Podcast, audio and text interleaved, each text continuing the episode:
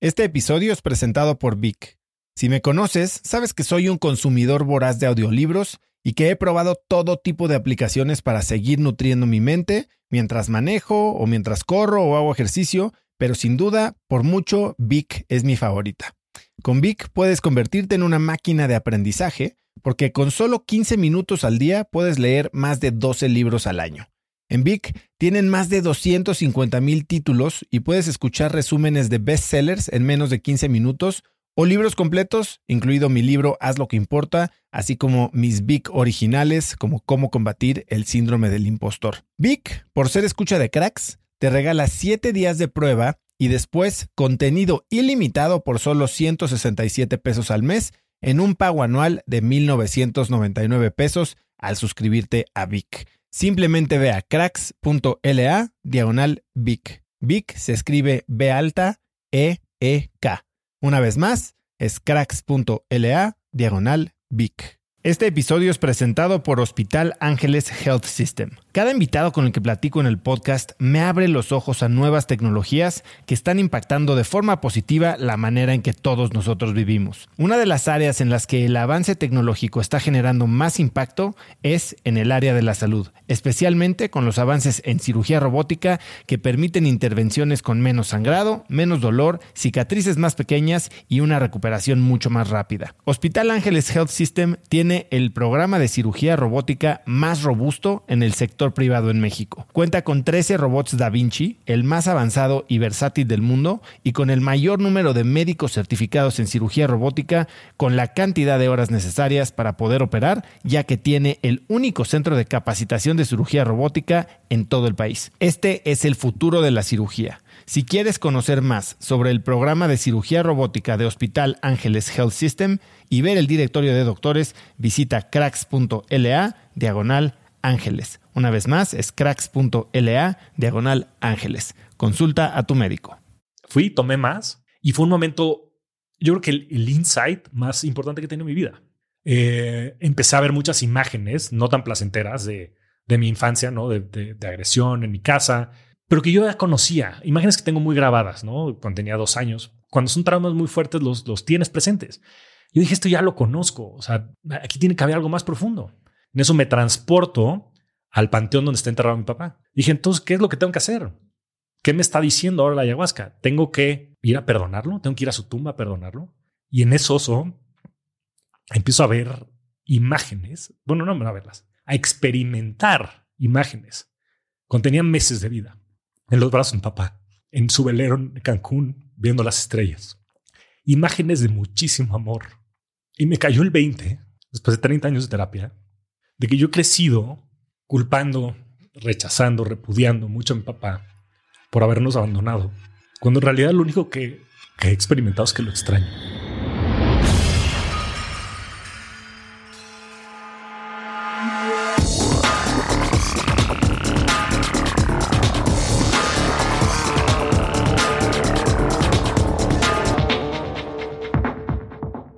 Hola y bienvenidos a un nuevo episodio de Cracks Podcast. Yo soy Osotrava y entrevisto cada semana a las mentes más brillantes para dejarte algo único y práctico que puedas usar en tu vida diaria. Ya que estás aquí, tómate tres segundos para suscribirte al podcast en Spotify, en YouTube o donde quiera que escuches este podcast para no perderte ningún episodio de estreno. Hoy tengo un episodio diferente. Mi invitado de hoy es Javier Martínez Morodo. Puedes seguirlo en Instagram o Twitter como arroba Javier Morodo y esta es la segunda vez que lo tengo en el podcast. A diferencia de la vez pasada, este episodio es un experimento de algo que queríamos hacer hace tiempo, una conversación recurrente y periódica en la que nos pongamos al día sobre lo que ha pasado en nuestras vidas, los nuevos experimentos que hayamos realizado y los diferentes aprendizajes que nos están haciendo crecer. Javier tiene 15 años de experiencia en el medio financiero y de tecnología. Fue el creador y director del área de GBM Digital y después Chief Product Officer de Bitso. Javier es considerado un referente del sector fintech. Ha sido reconocido dentro de las 30 promesas en los 30 de expansión y desde nuestro último episodio es host del exitoso podcast de finanzas Rockstars del Dinero. Hoy Javier y yo hablamos de su reciente cambio de carrera, del ego, la fama y de cómo un viaje de ayahuasca lo ayudó a sanar algo que lo había lastimado toda una vida. Espero que disfrutes de esta plática de update con Javier Martínez Morodo. Mi querido Flaco, bienvenido de regreso. No, no es bienvenido de regreso a Cracks Podcast porque esto ya no sabemos qué es. Es una platiquita de catch up. De catch up, random show. Es un gusto, querido oso. ¿Cómo le vamos a poner? Update show. Update show. Pues ya este, veremos cómo, cómo sale publicado. Ya veremos qué sale. ¿Hace cuánto estuviste en Cracks? ¿Hace dos años? ¿Año y medio? Hace, dos años. Junio, junio 2020.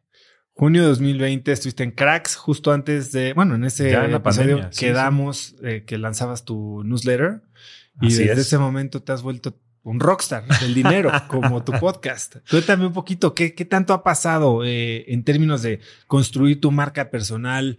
Eh, cambiaste de chambas, vamos a hablar de muchísimas cosas, pero cuéntame un poquito, ¿cómo has vivido este proceso de dejar de ser un vamos a llamarle un Godín, donde estabas en GBM, a ser ahora una persona, un comunicador. Sí, sí. Los estereotipos. Pero sí, tienes toda la razón. La verdad es que creo que ha sido un cambio bien, bien importante en mi vida. Sobre todo el poder generar este contenido y poderlo platicar con la gente allá afuera. He descubierto una pasión y te quiero agradecer, querido Oso, porque fuiste el que me empujaste a que todo esto se materializara y se formara. En el podcast, pues ya hay este, un par de, miles de personas que me escuchan todas las semanas. La verdad es que ha sido un vehículo a través del cual he podido expresar mucho lo que conozco y sobre todo traer a gente que sabe mucho de las inversiones, sabe mucho del dinero y, y te das cuenta cómo le empiezas a cambiar la vida a la gente allá afuera. Y tienes estos medios increíbles a través de los cuales puedes comunicar y compartir tus ideas y lo que tienes en la cabeza. Y la verdad es que pues he encontrado una pasión este, pues increíble, increíble en todo el sentido de la palabra, que me ha ayudado a tener más propósito, que me ha ayudado a tener más, eh, que estaba más alineado con mi misión y hacer como, como bien dices, este, cosas que importen. ¿no? Entonces he estado bien contento. Me interesa muchísimo entender la evolución, porque lanzaste primero el newsletter, ¿no? Ese era lo primero que traías en mente, lo estabas masticando y la primera iteración de newsletter era un, documento, o sea, de ocho cuantillas. y, que a mí hasta me daba, te dije un día, me da estrés abrir tu newsletter porque siento que no estoy, no, no me da tiempo de, de, ver todo lo que quiero ver y como dicen, ignorance is bliss, así que mejor no saber. Y ¿Cómo pensabas? ¿Qué es lo que querías lograr con el newsletter? Y después, ¿cómo evoluciona a lanzar el podcast? Porque te asociaste con Sonoro, que de hecho el episodio de Jero sale, estamos grabando ahorita un miércoles, creo, y sale el lunes, que ya lo van a escuchar. Pero, ¿cómo fue evolucionando este, este lado de ti? Que después, como creo que muchos alter egos, eh, salpicó a tal vez adueñarse un poco o a revelar un poco la verdadera personalidad que que tenías o la, la verdad persona que eres más bien. Pues sí, la realidad es que hice un, hice un newsletter para mí. O sea, yo era lo que yo leía y lo que a mí me interesaba y eso fue lo que se me ocurrió que iba a ser muy exitoso allá afuera. Y a ver, hubo de todo. Había mucha gente que le gustaba mucho el que fuera un poco overwhelming, que hubiera muchísima densidad y profundidad en los artículos y también que hubiera muchos. Pero la realidad es que también me puse a escuchar lo que la gente allá afuera decía, ¿no? En, en redes sociales, en encuestas y demás. Y mucha gente sí decía que era demasiado. Y entonces, ahorita eh, cambiamos ya el formato y lo hice mucho más práctico y digerible. Y la verdad es que ha funcionado mucho mejor. Y de la mano de eso salió el podcast, porque también me decían, oye, comparte también en otros formatos, ¿no? Y bueno, también gracias a, tu empuje y mentoría, querido Oso, pues me animé a sacar el podcast y, y así un canal también pues de muchísima difusión, ¿no? Y, en el que he podido compartir mucho más a profundidad temas que a veces son más complejos, ¿no? Que no se pueden a veces resolver con un blog post y, con algunos artículos de referencia. Em, yo creo que siguiendo mucho tus pasos en ese sentido, pues tú también yo creo que, que sería bueno que nos pudieras compartir cuál ha sido tu, tu, aprendizaje en Cracks, cómo ha ido evolucionando el formato, o sea, porque has creado nuevos canales, ¿no? El mastermind, has hecho un montón de cosas alrededor. ¿Cómo, lo has vivido tú, Oso, desde tu lado? O sea, para mí el, podcast creo que sigue siendo en esencia lo mismo, ¿no? Eh, si bien ha evolucionado en, términos de los temas que toco, creo que de repente corro el riesgo de clavarme mucho en un tema. Por ejemplo, ahorita creo que llevo una, una serie de ocho o nueve episodios con muchos emprendedores porque estoy muy clavado ahorita que lancé el fondo, ¿no? Y, tratando de aprender yo. Y, el podcast, como tú lo dijiste con el newsletter, para mí el podcast es mi manera de aprender y de tener estas mentorías que casualmente se hacen públicas. Dicho esto, pues creo que tengo que tener un poquito de ya conciencia de no darle gusto a la audiencia, porque esto no va a ser un lugar de, de darle gusto ni de perseguir tendencias ni mucho de ese tipo de cosas por, por likes. Creo que eh, sí tener consciente que la diversidad es algo que hace rico al episodio, ¿no? Al, al, podcast. Entonces, como he evolucionado en términos de la, de la estructura del podcast, sigue siendo un podcast semanal de entrevistas de hora y media a dos horas. Antes algunos se pasaban un poquito, sigue siendo así, pero creo que la calidad de la gente, por ejemplo, eh, siempre ha sido altísima. Ahora probablemente me enfoco mucho en, sobre todo en temas profesionales, en personas una trayectoria mucho más desarrollada que o, digamos mucho más avanzada en la etapa del negocio que tienen que startups como muchos otros podcasts se han especializado, ¿no? Startups, personas que están apenas arrancando un proyecto, la fase temprana de, un, de una empresa. Yo como que me he estado tratando de enfocar en personas que a veces ni siquiera ya considerábamos como de la nueva guardia, ¿no? Y, de las cuales hay muchísimas cosas que aprender. Eh, empresarios ahora sí que ya consumados, ¿no? O emprendedores, pero que ya tienen sus 10 añitos en el mercado. Y esa parte creo que sigue siendo el core de lo que se ha convertido en todo un ecosistema de, pues de aprendizaje. De ahí sale Cracks Educación, que Cracks Educación pues tiene esta parte de cursos en línea, tenemos programas 4x4, que es para emprendedores y empresarios, que acabamos de lanzar. Tenemos Crack del Tiempo, que es un programa de diseño de vida y productividad. Tenemos Limitless, que es una mentoría mensual con eh, Migo sobre negocios y con eh, Marina Armendares, que también conoces, que es una gran coach. Entonces metemos la parte de mentalidad también. Y después está el Mastermind, ¿no? Que es como la joya de la corona y Cracks Mastermind es esta comunidad que también lancé medio pues, a ver qué pasaba. Y hubo una bola de locos que confiaron en mí lo suficiente para unirse y, pagar una membresía. Y bueno nos reunimos cada mes y se, tenemos estos eventos. Hemos tenido viajes hemos subido el Nevado de Toluca que me costó sangre según yo iba según yo iba a subir la semana siguiente el, el lista. Y me rajé dije después de esta no tengo que pensarlo muy bien.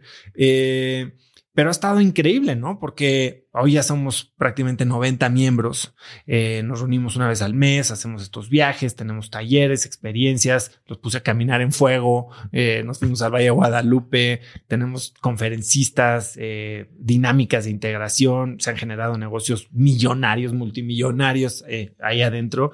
Y además, se generan estas células de entre 6 y 8 personas que son los consejos de cracks y en los que bajo una metodología que nosotros primero los guiamos y después les los, eh, digamos, les enseñamos a autogestionar, eh, pues pueden resolver estos miembros en una confidencialidad total y con una vulnerabilidad que no ves o no te permites en muchos lugares los temas más importantes tanto del negocio, de la persona o de la familia, ¿no?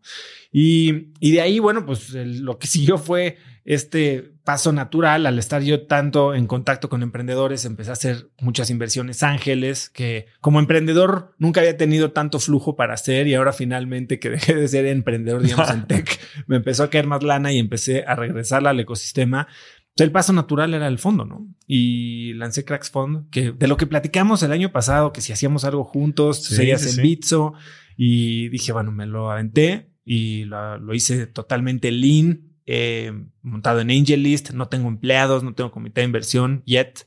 Eh, y es un fondo que se levantó prácticamente en un mes, algo que nunca me imaginé eh, y con lo que estoy invirtiendo en cosas increíbles. Entonces, pues sí, muy contento en cómo ha evolucionado, digamos, la plataforma de cracks, ¿no? Porque eso es lo que soy. Claro. Yo creo que hace mucho sentido porque al final del día es eso, ¿no? O sea, es exponer a estos cracks a través de los cuales cuentan historias que inspiran a la gente allá afuera, pero que también del otro lado generan muchísimas conexiones, ¿no? Te platicaba ahorita antes de, entrar al podcast que mis amigos con los que me voy mañana a Puerto Escondido me hablaron, me dijeron, oye, escuché tu capítulo de cracks con Oso y te queremos invitar a nuestro consejo de, inversión, ¿no? que son Juan Moctezuma y Vicente Esteves, que les mando un fuerte, fuerte abrazo, son, escuchan muchísimo el podcast. Y de ahí salió una relación profesional, ¿no? Que, que yo entré como consejero a su consejo de administración. Tiene una empresa increíble que se llama Reina Madre, este, que están promoviendo pues, un tercer sistema de salud accesible para, para personas de, bajos recursos y sobre todo enfocado en la mujer. Y a través de eso, pues empiezas a generar estas nuevas conexiones, ¿no? Que estas conexiones son súper profundas, ¿no? Como lo dices en, pues, en todos los distintos formatos que tienes, yo he escuchado que el valor es eso, es justo el network que generas y que como consecuencia también puede generar después estas inversiones, ¿no? Que ahora estás materializando en, en Cracks Fund y estoy seguro que te va a ir muy bien. Este, por ahí invertiremos una lanita en el fondo que tenemos y, creo que hace mucho sentido, ¿no? Y es un poco la evolución que te he visto tener también eh, dejando, pues ya operando InstaFit, ¿no? Que era, que era tu bebé hasta antes de Cracks y ahora dedicando pues gran parte de tu tiempo a este proyecto que empieza a tener alas y ramificaciones y que, y que está, pero sigue muy enfocado en esta misión, ¿no? Con la cual lo empezaste. Sí, la, misión es algo que nunca había tenido más clara. ¿eh? Eh, como que yo creo que toda mi vida como emprendedor sí tenía la idea que me gustaba y lo que más me gustaba de InstaFit eran los mensajes de la gente que utilizaba el producto y bajaba de peso o se ponía más fit o estaba más saludable. Y, es ese, ese agradecimiento por haberles dado una herramienta que les ayuda. No, no es que tú les mejores la vida, les das una herramienta que hace que ellos puedan mejorar su vida, ¿no? Pero con cracks lo veo mucho más, ¿no? Y yo, como cuando empecé el podcast decía, nunca he visto, al menos yo, operando un proyecto que con más tracción y más retroalimentación positiva que el podcast. Digo, no estás vendiendo nada, estás regalando contenido, pero que está tocando una fibra bien sensible y, y la gente lo está valorando, pero no solo lo valora como, ah, está, está cool, está divertido, me entretengo. Está tomando los, los aprendizajes, así como estoy seguro que del tuyo ha habido gente que ha hecho mucha lana, eh, para verdaderamente hacer cambios en su vida increíbles. Y eso, pues ciertamente se siente padrísimo y te hace ver que disfrutas esto y que disfrutas tener el impacto y disfrutas tener eh, pues este, esta escalabilidad de cómo quieres tú manejar tu vida, pero en una comunidad súper grande. Ahí el tema de lo que platicábamos ahorita y me gustaría que me contaras tú cómo lo ves, ¿no? Porque tienes este cierto reconocimiento que yo a veces ni me la creo, ¿no? Porque aquí los que vienen a hablar son mis invitados y yo ya entendí que el más tonto del cuarto soy yo y me siento muy cómodo en ese, en ese rol. Pero me decías, oye, ¿cómo manejas el ego, la soberbia? Sí. Eh, que para ti también, pues, eh, debe de ser algo nuevo. Y dices, oye, me está, estás siendo padrísimo. Es que está padrísimo cuando te dicen que lo que haces es increíble, pero no sé qué tanto es o dónde se, se parte la raya del el impacto y la verdadera trascendencia y, y el acariciamiento del ego, ¿no? O sea... Es un tema fundamental. Mira, yo te, te puedo compartir mi experiencia y después me encantaría escuchar la tuya porque sí creo que es un tema súper relevante. Digo, yo a partir de mucho de lo que he ido creando, desde GBM, la verdad es que pues mucha de la misión de democratizar las inversiones era muy fuerte y eso fue la realidad, lo que empujó que ese proyecto fuera un éxito. Y hoy, fuera de GBM mismo, me siento muy orgulloso de haber participado en ese proyecto. Hoy tienen casi 5 millones ya de usuarios en México, de una industria que en 30, 40 años había llegado 250 mil inversionistas en un país de 120 millones de personas.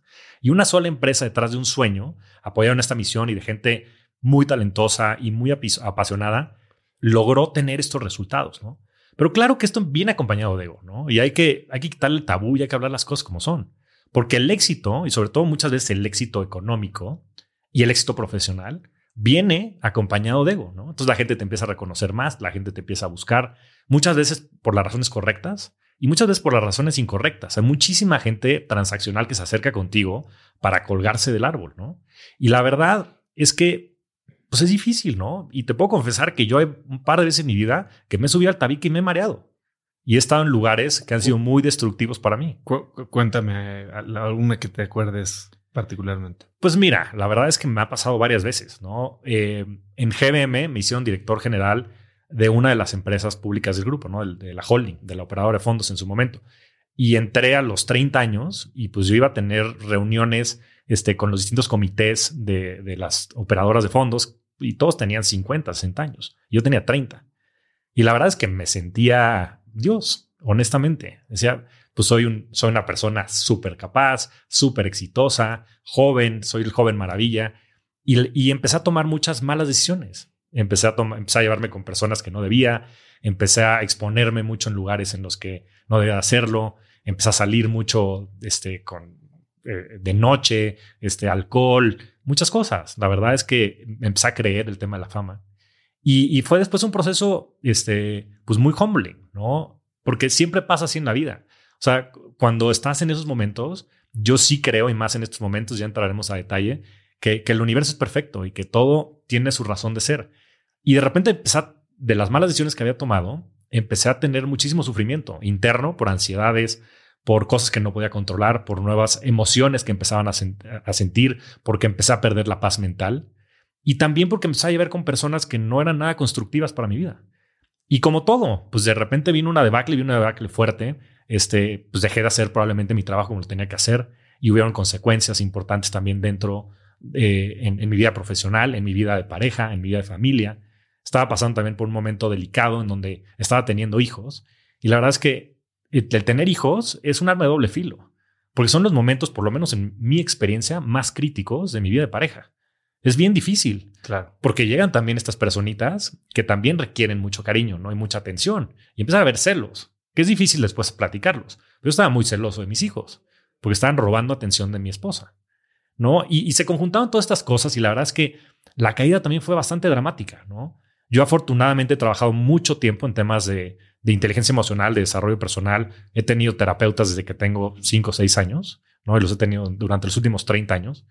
Y, me ayudaron a salir, ¿no? Pero fue doloroso, fue doloroso en su momento. Y recientemente me volvió a pasar.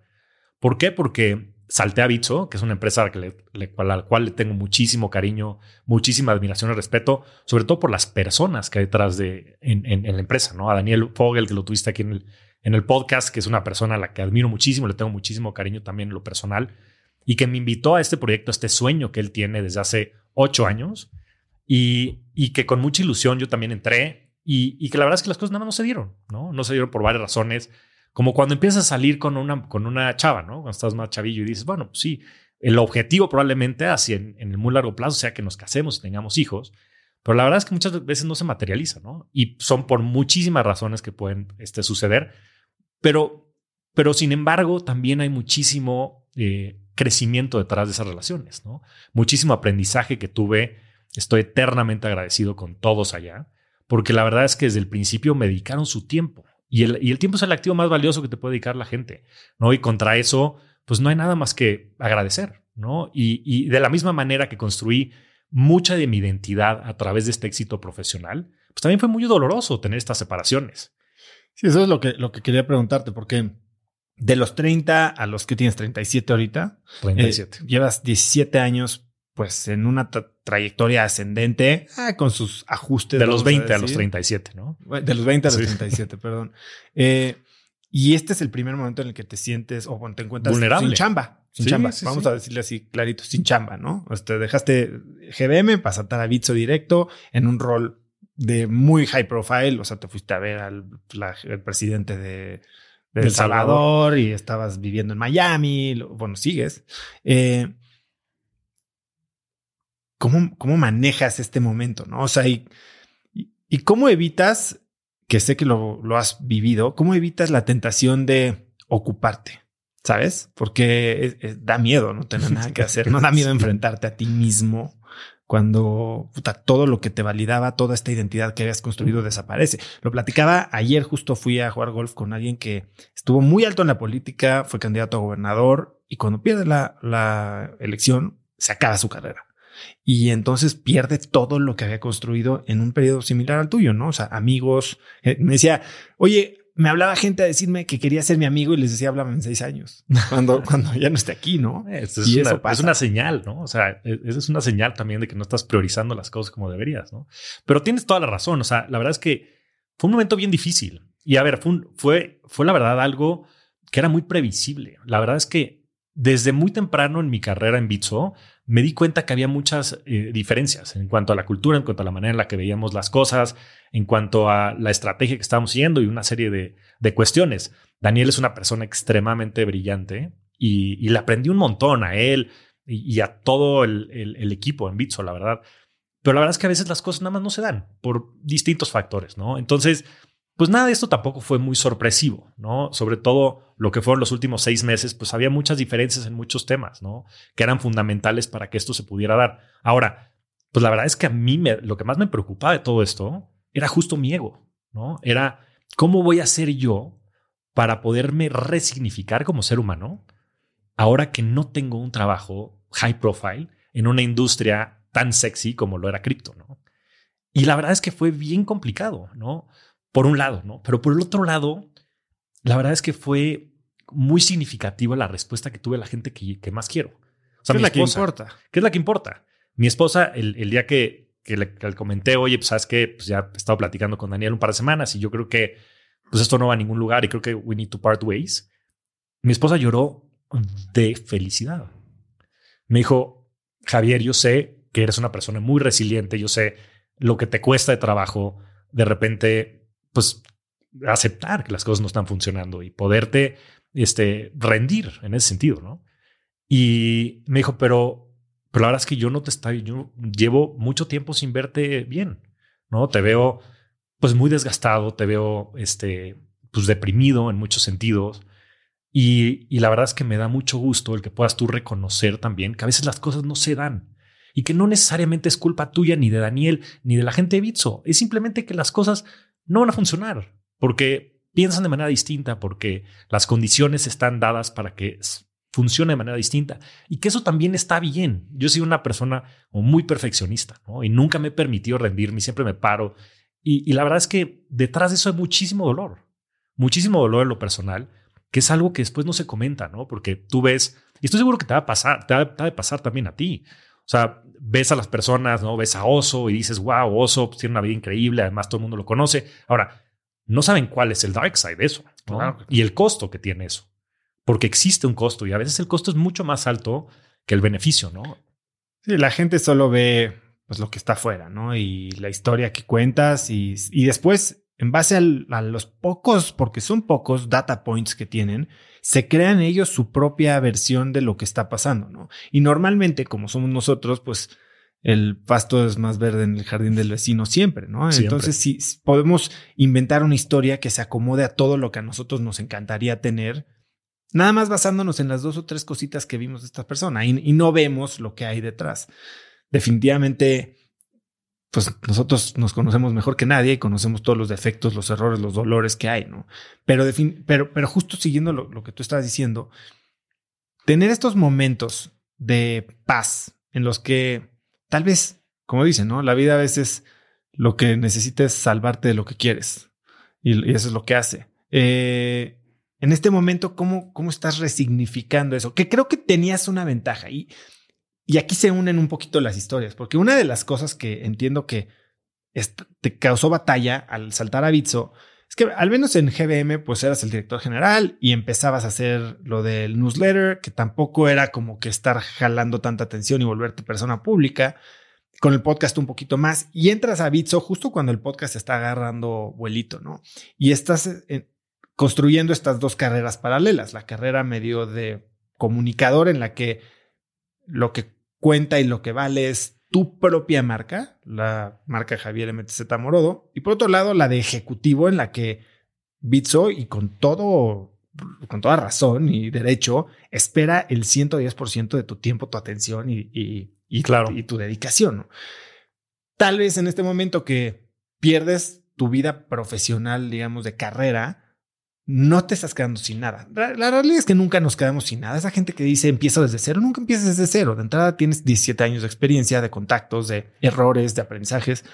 Pero hoy también ya tienes una plataforma sobre la que puedes construir. De entrada te están buscando para ser inversionista, para ser board member, para hacer family offices, para ofrecerte chambas.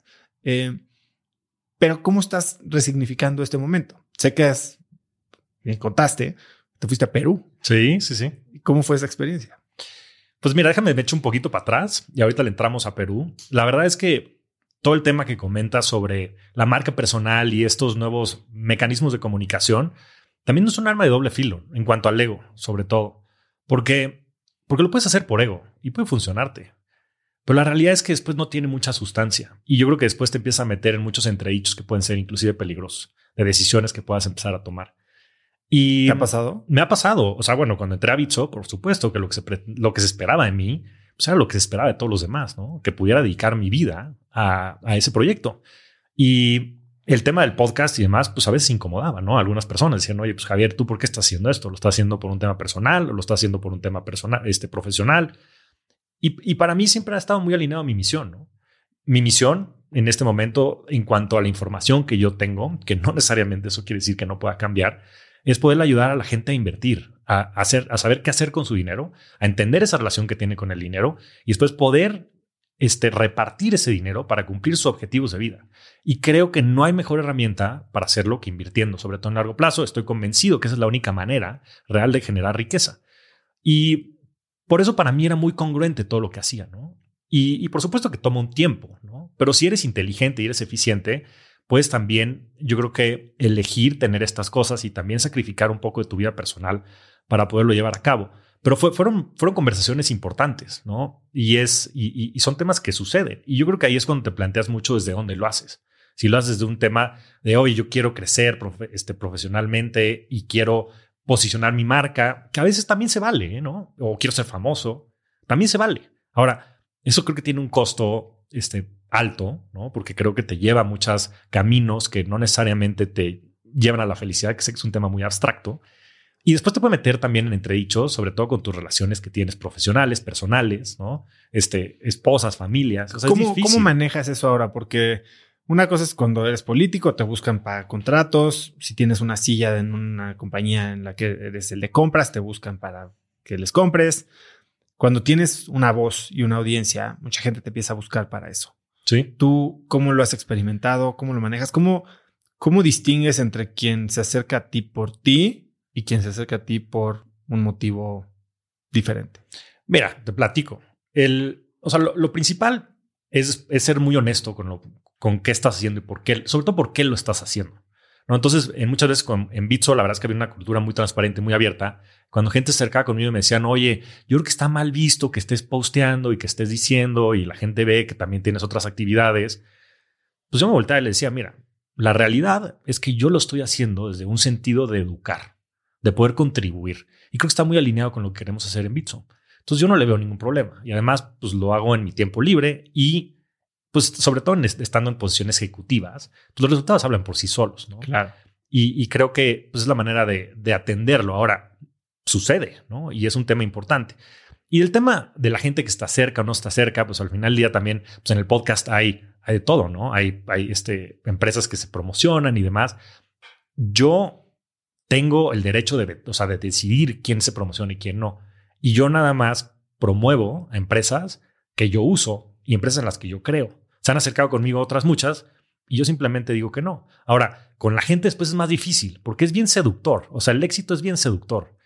Y pues se acercan personas que o tienen este, pues muchos seguidores o tienen este, recursos o tienen contactos o tienen este, fiestas, ¿no? Y es muy seductor. Ahora, pues este, la historia y los errores son la madre de la experiencia, ¿no? Y, a través de la experiencia y de ir creciendo, ir aprendiendo y de irla cagando, te vas dando cuenta de ciertos patrones, ¿no? Y de ciertas personas que la verdad es que son transaccionales. Y yo con personas transaccionales simplemente no me quiero relacionar. Yo quiero play long-term games with long-term people. Y, he descubierto que esa es la fórmula del éxito, el encontrar eh, todo, proyectos, eh, ideas y demás que puedan ser muy de largo plazo, con gente que lo que busque es el largo plazo, gente que no te pida nada a cambio, gente que su única eh, intención sea el poder compartir, contribuir ideas, proyectos, tiempo. Y esa ha sido la fórmula a través del cual yo he empezado a identificar estas tendencias, que eso no quiere decir que sea infalible, ¿no? A cada rato me tropiezo. ¿Y cómo le dices, cómo ¿Cómo rechazas, si la palabra es rechazo, los avances de alguien con quien tienes cercanía, es algún amigo de la infancia, es un familiar, una persona que pues es amigo del amigo que pues sí es alguien importante, pero que simplemente no quieres tener esta relación? Pues mira, he batallado, he batallado. No es un, no es un tema que me, que me sea sencillo porque yo tengo debilidades, tengo mis criptonitas y, poco a poco las voy conociendo, ¿no? No, te voy a pedir que las reveles. pues mira, una de ellas es que me gusta caerle bien a la gente. Yo tengo una debilidad muy fuerte de caerle bien a la gente. Y por eso le digo que sí a muchas personas. Pero poco a poco he ido cambiando eso. Yo sé que tú, y bueno, lo platicamos en el podcast, ¿no? Tú sí eres más tajante con eso. Tú, ¿por qué, no nos platicas tú cómo le has hecho? O porque la verdad es que es un tema con el que yo también batallo mucho. A ver, yo, yo batallo muchísimo y trato de ser pues muy sangrón con mi tiempo. Yo me he encontrado últimamente, por primera vez creo que en mi vida, dejé de optimizar por dinero y he estado optimizando mucho más por tiempo. Y eso ha hecho la diferencia muy clara en cómo manejo desde las empresas hasta obviamente mi vida personal. Porque antes, pues lo que te dejaba dinero, pues dejaba dinero y lo hacías. Y eso aunque te alejara de tu familia o, pusiera en riesgo tu salud, no, no en riesgo, pero fuera detrimental. Pero sí, o sea, tu salud. Em, y ahora, hasta con la gente, o sea, sí hay, sí entiendo que tenemos, somos seres sociales y nos gusta caer bien no tienes que ser cortante y mamón para poder decir que no, pero en México no está, y en Latinoamérica en general, no está muy bien visto decir que no, ¿no? Entonces, cuando hay algo que, y si te he hecho esto a ti, por favor, no lo tomes a mal. Eh, eh, oye, hay que vernos para un café. Híjole, pues no tengo tiempo para un café, pero si hay algo en lo que te pueda ayudar, mándame un WhatsApp y lo vamos adelantando. O sea, la voluntad de ayudar está bien. Pero si es, oye, vengo de tal lugar con un chorro de negocios que te pueden interesar, ¿cuándo nos vemos? No, no, no va por ahí, caray. O sea, no, no me interesan los negocios que traes de tal lugar y para hundirle dos horas de una tarde que podría estar haciendo algo que tal vez es este, viendo la tele, ¿eh? o sea, tal vez son cosas que yo valoro más. Eh, y entonces trato de sí ser muy claro con los nos, o sea, lo decía hace poquito en otra entrevista, soy bien ligerito con mis nos y entonces trato de que eso haga y, si me entienden que así funcionó, que hagan que mis sís valgan más. Eh, entonces, pues es un ahorita no, eh, no, como inversionista en el fondo, pues está todavía difícil, ¿no? Porque ahí no solo estás peleando contra el FOMO, que eso es algo que tienes que domar tú si quieres ser un buen inversionista y no regalar el dinero, sino con el sentimiento de, híjole, esta persona es un cuate, sé que es un emprendedor buena onda, sé que igual y si le digo o si actúo de cierta manera va a decir algo de mí con el resto del ecosistema emprendedor, ¿cómo lo haces para decir ahorita no? Y algo que a mí me funciona mucho es tener mis reglas, ¿no? Estos framework, frameworks de toma de decisión y, oye, esto no entra en la tesis, esto no entra en cómo estoy ahorita pensando en gastar mi tiempo o no puedo hacer negocios de este tipo. Eh, este tipo de eventos ya no los hago porque ahora también estoy haciendo muchísimas conferencias. Eh, me invitan entonces a conducir eventos que me convienen porque me van a dar visibilidad, que me convienen porque es para ayudar a educar. Güey, ok, entiendo que es una labor importante ayudar a educar a alguien, no cuando la que lo está organizando es una multinacional que maneja billones de dólares y este es un evento de marketing para ellos. O sea, hay, vamos, vamos a hablar de derecho, ¿no? Y hay narrativas, ¿no? Exactamente. Hay que hablar, de Entonces, eh, pues trato de ser bastante derecho y hay gente que no lo tomará bien. Gary Vaynerchuk, que podrás pensar lo que quieras de él. Eh, la verdad es que dice algo muy padre. Dice, y no sé si lo crea, que es ahí donde entran lo que tú dices de las dos narrativas y las dos actitudes. Una es la persona que estás creando y después lo que dices por atrás, que o como vives por atrás, que probablemente es contradictorio y si, si tu persona está solo buscando likes y caerle bien a la gente. Pero él dice, no, que no te gusten los likes, que no te, que no te inflen los likes o los aplausos. Y cuando logres eso, no te van a lastimar los abucheos, ¿no? Que, que es difícil porque es padrísimo, lo empezamos diciendo eso. Oye, gracias por tu programa, me ayudó. Y, una cosa es que te alegres porque lo ayudó y ya puso un negocio o, o, tiene un mejor trabajo o lo sacó de una depresión, lo que tú quieras. Pero eh, el, el byproduct de esto es, pues estoy haciendo las cosas muy bien y es inflarte un poquito. Y entonces cuando llega un troll o un abucheo o un esto es una cochinada lo que estás haciendo, es bien doloroso, ¿no? Claro que tienes que tener eh, el pulso, sobre todo si estás entregando un producto por el que te están pagando en lo que quieren tus clientes y no puedes, ah, bueno, si, si, no les gusta no me importa porque no me importan los aplausos, entonces los abucheos tampoco, pero, pero me gusta lo que dice, hay que ser bastante imparcial y hacer las cosas por, el, por la razón subyacente real que puede ser eh, el impacto que quieres tener, la trascendencia que quieres tener, el sueño, la misión, como tú le quieras decir, no por... Eh, como dice Vishen Akiani, ¿no? Los eh, means goals, que la fama, el dinero, el reconocimiento puede ser no un end goal, sino una herramienta para lograr algo de mucha más importancia. Dices algo bien importante, ¿no? Estos este, means to an end. Y, y la verdad es que lo son, ¿no? Porque creo que la gente que busca fama por la fama, poder por poder, dinero por dinero, por lo general terminan fracasando y si no terminan fracasando, por lo general hay una historia de mucho dolor detrás de eso. Porque la verdad es que es bien difícil encontrarle significado a esas cosas porque son cosas muy banales, ¿no? Y sé que suena cliché, pero la realidad es, y, estas cosas, digo, la puedes escuchar mil veces, ¿no? Y la, gente allá afuera lo escuchará, y algunos le hará sentido dependiendo del momento de vida en el que estén pasando, y otros lo, harán, lo usarán como, como sound bites, ¿no? Porque eso siempre es muy adictivo, ¿no? Cosas que suenan bien. Pero estas cosas nada más te das cuenta en el momento en el que te pasan, porque es bien difícil eh, el expresarlas. Creo que son, son temas que después nada más se pueden e, experimentar. Yo he encontrado una, una tendencia en mi vida profesional y personal de vivir momentos de expansión y vivir momentos de contracción, ¿no? Y, creo que, que son bien importantes los dos. Tanto en expansión, ¿no? En el que puedas crear y, dar mucho de lo que has eh, cultivado y de lo que has sembrado. Y también momentos de contracción en donde regresas a tu esencia, en donde puedas redefinir qué es lo que quieres hacer, cómo lo quieres hacer, con quién lo quieres hacer, desde dónde lo quieres hacer. Y, a partir de esos momentos de mucha introspección y de mucha contracción, también generar una nueva ola que tenga una tendencia positiva en, en, un nuevo periodo de expansión. ¿no? Y, creo que es la creo que es lo que me está sucediendo en estos, en estos meses, regresando a, a este tema eh, pues de, de, la coyuntura que estoy pasando personalmente, porque, porque salgo de Bitso y, y en automático, como decías, mi primera reacción es la ansiedad. Oye, ¿qué, ahora, qué me va a definir? Ahora ya no valgo, ya no importo porque todo lo que he construido en estos 17 años se ha caído, lo cual es totalmente falso, ¿no? Porque como dices, pues mi misión sigue ahí y mucho de lo que voy a seguir haciendo hacia adelante, estoy convencido de eso, ¿no? Yo, yo estoy convencido que ese es mi, mi Kigai, ¿no? Ese es, es en el punto en el que todo se encuentra, ¿no? Lo que yo le puedo aportar al mundo, lo que el mundo busca de mí, lo que me apasiona. Eh, entonces lo voy a seguir haciendo. Ahora, en unos momentos bien difícil, ¿no? Y recibí una llamada de unos muy buenos amigos, este, gente que valoro muchísimo, dijeron, oye, flaco, vente a México, güey, vamos a cenar, vamos a platicar. Y estuve platicando con ellos. La verdad es que fue una plática muy, muy padre desde el punto de vista profesional y personal.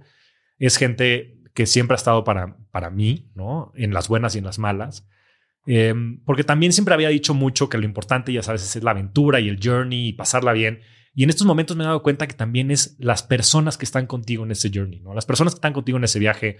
Estoy extremadamente conmovido y agradecido de muchísima gente que ha estado conmigo, Pablo, Luis, mi familia, gente cercana, mis mentores, EGBM, eh, la misma gente de Bitso, Daniel, eh, Alan Casís, gente que has tenido aquí en el, en el, programa y bueno, innumerables personas. Este, tú, Oso, o sea, te hablé a las no sé si dos semanas para platicarte de esto y te das cuenta que hay gente que sí está como en ese sentido en el largo plazo, ¿no? Pero, pero la ansiedad de ese momento, regresando al punto, es bien importante, ¿no? Porque eso te define, ¿no? Y porque yo lleva 17 años haciendo lo mismo todos los días, buscando cómo democratizar las inversiones, creando productos de inversión digitales, porque eso es lo que hacía en GBM y lo que hacía después en Bitso. Y me di cuenta que lo que necesitaba era también redefinirme hacia adentro. ¿Qué es lo que a Javier le importa? No al profesional, no esta identidad que he formado en redes sociales y a través del podcast, sino qué es lo que Javier siente, qué es lo que Javier quiere, cómo va a resignificar todo, todo esto que le está pasando para no nada más seguir en su camino profesional, sino expandirse a todos los aspectos de su vida, ¿no? En, temas personales, temas de familia, en temas espirituales, en, cómo me siento yo. Porque lleva muchos meses sintiéndome muy presionado, muy estresado, eh, muy frustrado. Y la verdad es que pues han sido meses bien importantes, ¿no? Ahora voy a cumplir tres meses sabáticos este, Pablo Sánchez, a quien tuviste por acá. Toda la vida. Toda la vida. O sea, me dijo, o sea, en el momento en el que le dije, oye, es que me voy a, me a México, me dijo, cabrón, ¿qué estás haciendo, güey? O sea, llevas sin chamba un día, un día. Le dije, pues sí, pero es que es una oportunidad. Y no me dijo, a ver, tranquilo, güey. O sea, whatever meant to be, will be. O sea, no, no, no te adelantes. O sea, también, o sea, observa estos procesos, valóralos, vívelos. También está bien no, no tener esta identidad y, poderla resignificar. Y, van a venir temas de muchísimo crecimiento detrás de, estos momentos, ¿no? Entonces fue bien importante el apoyo que tuve toda la gente para poder bajarle la ansiedad, ya sabes, salirte del rat race. O sea, todos estamos aquí, ya sabes, quién va a tener más este, de todo, ¿no? Es, más reach, más seguidores, más dinero, más estatus. ¿Y, qué pasa dentro de las personas? O sea, ¿cómo te estás sintiendo? ¿no? Cosas tan simples y tan sencillas como eso. Y, y, sobre todo la ansiedad y la tentación de decir, no, es que pues yo no valgo, ¿no? Y es, y es en mi experiencia algo que es totalmente falso. Pero al mismo tiempo, como que sí hay vacíos que tratamos de llenar, ¿no? Te volcaste, a ver, dejas de chambear 10 o 12 horas al día y ahora resulta que vas a ser un Ironman, güey. o sea, sí hay, es como los adictos que cambian de una adicción a drogas o alcohol por la bici, ¿no? O sea, es cambiar un estímulo por otro. ¿Qué se necesita para estar verdaderamente en paz, güey? Pues mira, o sea, claro que tienes mucha razón detrás de lo que dices. Por supuesto que nos volvemos adictos a estas cosas, ¿no? Y, y, y, a, sentirnos valiosos, o sea, en este mundo, ¿no? Y para este mundo. Y, y pues claramente, pues hay como espacios que se dejan vacíos y como dices, pues se, intentan cubrir. Ahora, la realidad es que yo el año pasado tenía, bueno, llevo cinco o seis años haciendo eh, hábitos o creando hábitos o, nuevas, pues sí, herramientas que me permitan a mí desarrollarme más como ser humano. Y el año pasado había querido hacer la ayahuasca y no lo pude hacer justo porque estuve en este rush de la chamba y de los viajes y demás. Eh, que, me que me demandaba Bitso, ¿no? Es más, o sea, en el momento en el que me cambié de chamba de GBM a Bitso, no me tomé ni un día de vacaciones. Ese fin de semana corrí una carrera increíble que se llama Sala Valle, que la recomiendo muchísimo, que son 120 kilómetros de estaban de la Sala Valle. organiza Ernesto Rivas. Sí, eh, exacto. Que también estuvo aquí en el podcast. Este, y, o sea, no me tomé ni un día de vacaciones para, para quedar lo adicto que yo era a mi, a mi identidad profesional. Entré a Bitso, y pues ya nunca hice la, ayahuasca, ¿no? Entonces, este año he ¿Ya habías hecho alguna otra experiencia psicodélica, algo así? ¿O, pues, o, la, o sea, te abriste con lo, fuerte? Ah, o sea, empecé a experimentar con esto. O sea, te, cuento un poquito para atrás. El, el, tema de la ayahuasca es un tema que llevo investigando mucho tiempo. Llevo, leyendo mucho el libro How to Change Your Mind, que lo has platicado que muchas veces. sería ahorita el 15 de julio. Y eh, por favor, véanla, por favor este, todo el movimiento que hay detrás que se llama, creo que es Multidisciplinary Association of Psychedelic Studies, MAPS.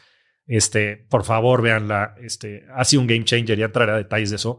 Lleva mucho tiempo averiguando, pues, de muchas maneras de sanar.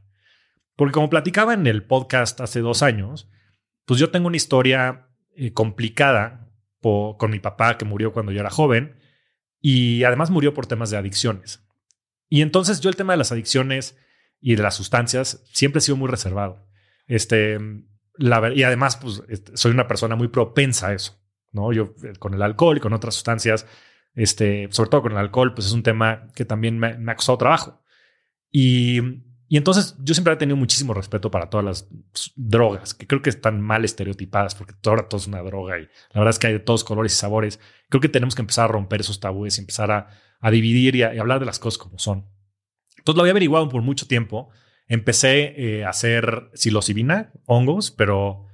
¿Con microdosis o...? No con microdosis, este, con, con full dosis y lo hacía en, espacios introspectivos. ¿En qué contexto? O sea... Pues mira, lo hice un par de veces y lo hice en un par, par de veces un poco recreativo, pero más que recreativo eran, era set and setting, ¿no? Como bien dice el libro, ¿no? Con una intención y en un ambiente controlado con personas con las cuales yo tenía mucha confianza y mucho cariño. Pero recreativo pero recreativo.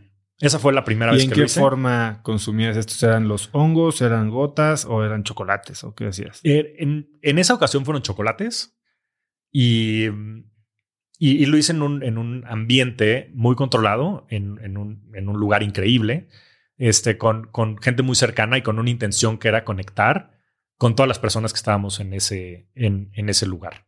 Y la verdad es que fue una experiencia muy, muy padre, ¿no? Una experiencia que como la intención lo, lo predijo, un poco lo guió, era de, generar mucha conexión y mucho amor en ese contexto. ¿Y sabes qué dosis tomaste? Pues digamos que había como un parámetros dependiendo del tipo de experiencia que querías tener. Y entonces, este, pues en función de eso, cada quien tomaba lo que este, le hacía sentido y lo hicimos un poco pues al tanteo. ¿Y paulatino o qué? Sí, paulatino. Empezamos con poquito y dependiendo cómo cada quien se iba sintiendo este, tomaron, tomaron más, algunos. Y, te puedo decir que mi experiencia ahí fue pues un, un, eh, eh, enaltecimiento de los sentidos, ¿no? La manera en la que veías, yo veía todas las cosas en alta definición, escuchabas, sentías, percibías, eh, cambia mucho, ¿no? Y, y la verdad es que fue una experiencia muy, muy buena, lo cual me dio pie a hacer nuevas experiencias, ¿no? La, la siguiente vez que lo probé fue ya en un ambiente controlado, pero guiado por, por una profesional y introspectivo totalmente. ¿Fue aquí en México? Fue en México, sí, pero no en la Ciudad de México, fue en una playa en, México. Y, y, la verdad es que también el setting ayudó mucho, porque creo que el contacto con la naturaleza es algo que, pues que cada vez hemos perdido más como humanidad y que en estos momentos un poco de estados alterados de conciencia, místicos, si le quieres llamar, es, es, son temas en donde te das cuenta que existen otras sensibilidades y otras conexiones que, que simplemente no, no tenemos percibidas, ¿no? Y, empiezas a entender otras cosas desde otros aspectos que también te permiten, pues no nada más viajar hacia adentro de ti y poder redescubrir, resignificar muchos temas, sino también hacia afuera, el poder experimentar otros, otros sentidos y otros eh, este, sentimientos. Hay, hay, una, hay un tema creo que se, dice en, inglés, eh, que es el, el, que empieza a percibir los sentidos desde otros sentidos. Entonces de repente puedes... O, sí, ver los eh, oler los colores. Oler los colores. Este, de, a, mí me ha pasado mucho que veo, veo la energía, ¿no? Entonces, que la energía es fuertísima, pero no estamos acostumbrados a desarrollar esos, esos sentidos, ¿no? De sentir la energía. Y, y empiezas a, a, comprender las cosas desde otro punto de vista. Pero la verdad es que los hongos, y hay que tenerle respeto a todas estas sustancias, saber cómo las haces y con quiénes, sobre todo con quiénes los haces, y, y, también la calidad de, de, la, de la sustancia.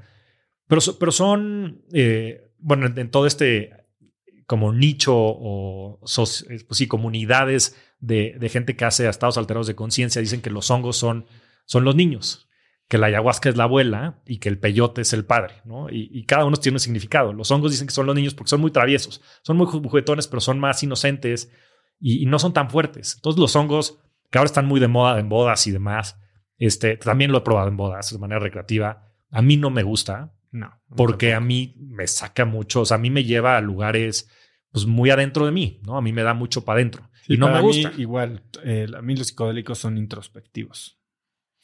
Y, y, pues la verdad, ahora mi experiencia con la ayahuasca que te platicaré, pues era un tema que tenía pendiente y, y todo salió a, al tema porque también el tema de Iron Man era un tema que tenía pendiente para hacer este año. Entonces estoy haciendo como catch up.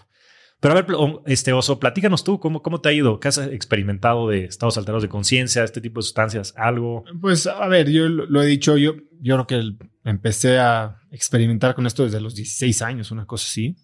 Y después que nunca había oído esta, esta relación hijos, papá, mamá, pero yo justo cuando estaba en la universidad tenía como que la idea de llegar al tema del de peyote. ¿No? Y tuve un par de amigos que los presenté yo porque sabía que los dos querían, se terminaron yendo a Real de 14 a hacerlo y yo ya no fui. ¿Por qué no fui?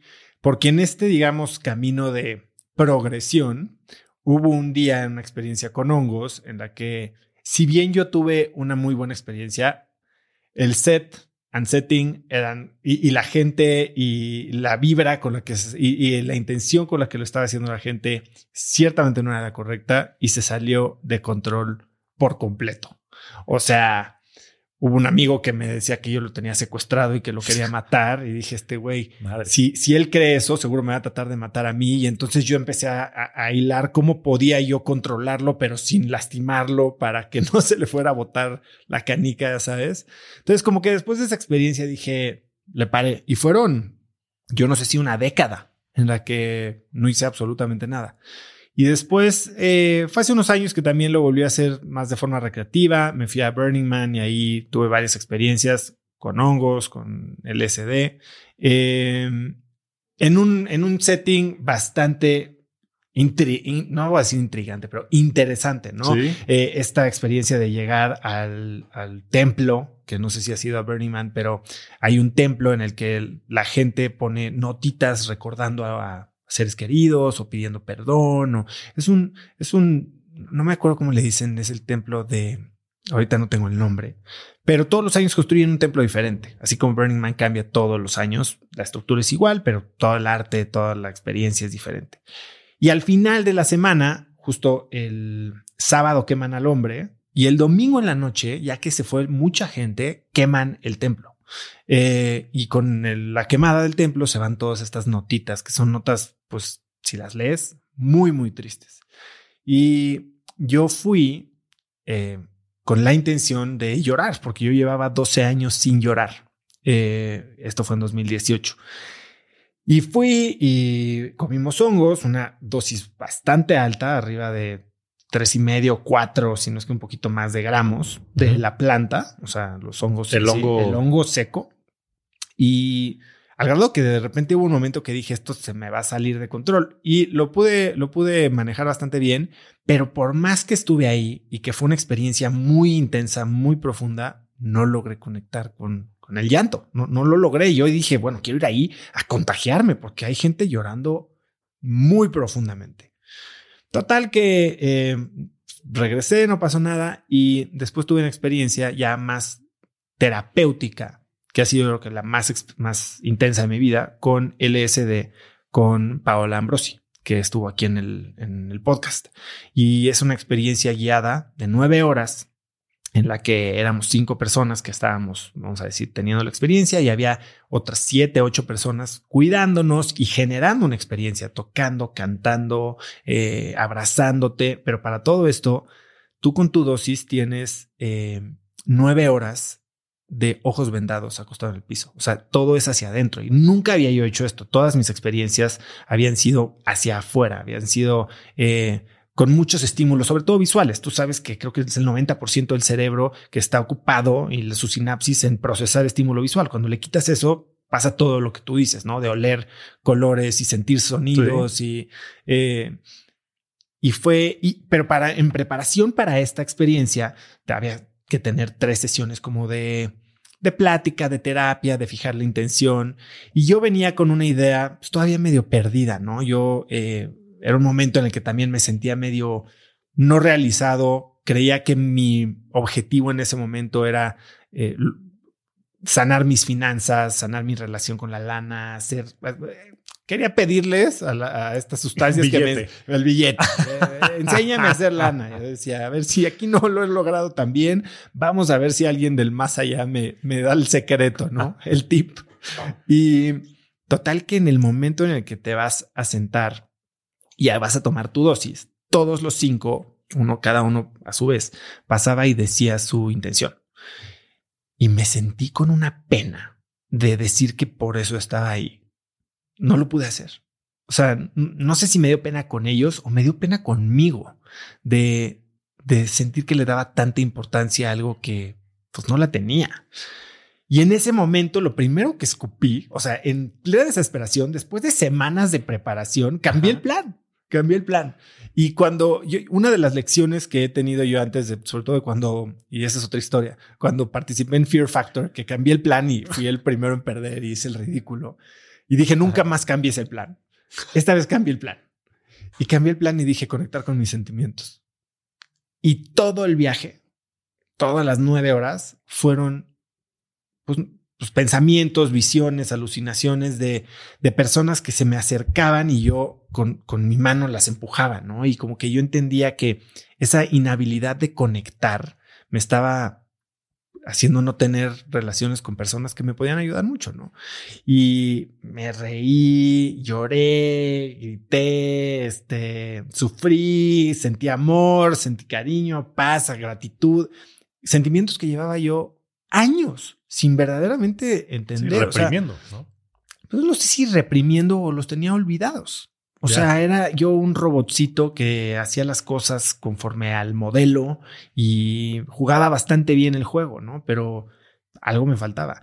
Y, y cuando logré sentir, me di cuenta que no podía llorar porque no sabía qué es lo que se sentía y estaba alejando gente porque, ¿qué es la empatía? Pues la empatía es no ponerte en los zapatos del otro, es es, ¿Cómo te puedes poner en los zapatos del otro si no puedes en realidad? Imagínate que te digo, ¿has ido a, a ver, qué ciudad? ¿Has ido a, has ido a Río? Tú, tú has ido a todos lados, pero no sé, te voy a decir una ciudad muy random. ¿Has ido al desierto del Sahara? Y me dices, no, no he ido. Bueno, imagínate cómo es el desierto y te empiezo a describir. Es algo que no, por más que trates de imaginártelo, nunca lo has vivido y no te puedes poner en ese lugar con tu imaginación si no lo has sentido. Y es lo mismo con los sentimientos. No te puedo decir eh, que siento amor cuando o, no puedo entender tu sufrimiento o no puedo sentir esta unión en tu felicidad porque tal vez no la he sentido hace mucho tiempo. Y en el momento en que logré volver a sentir eso, bueno, se soltó el mar, ¿no?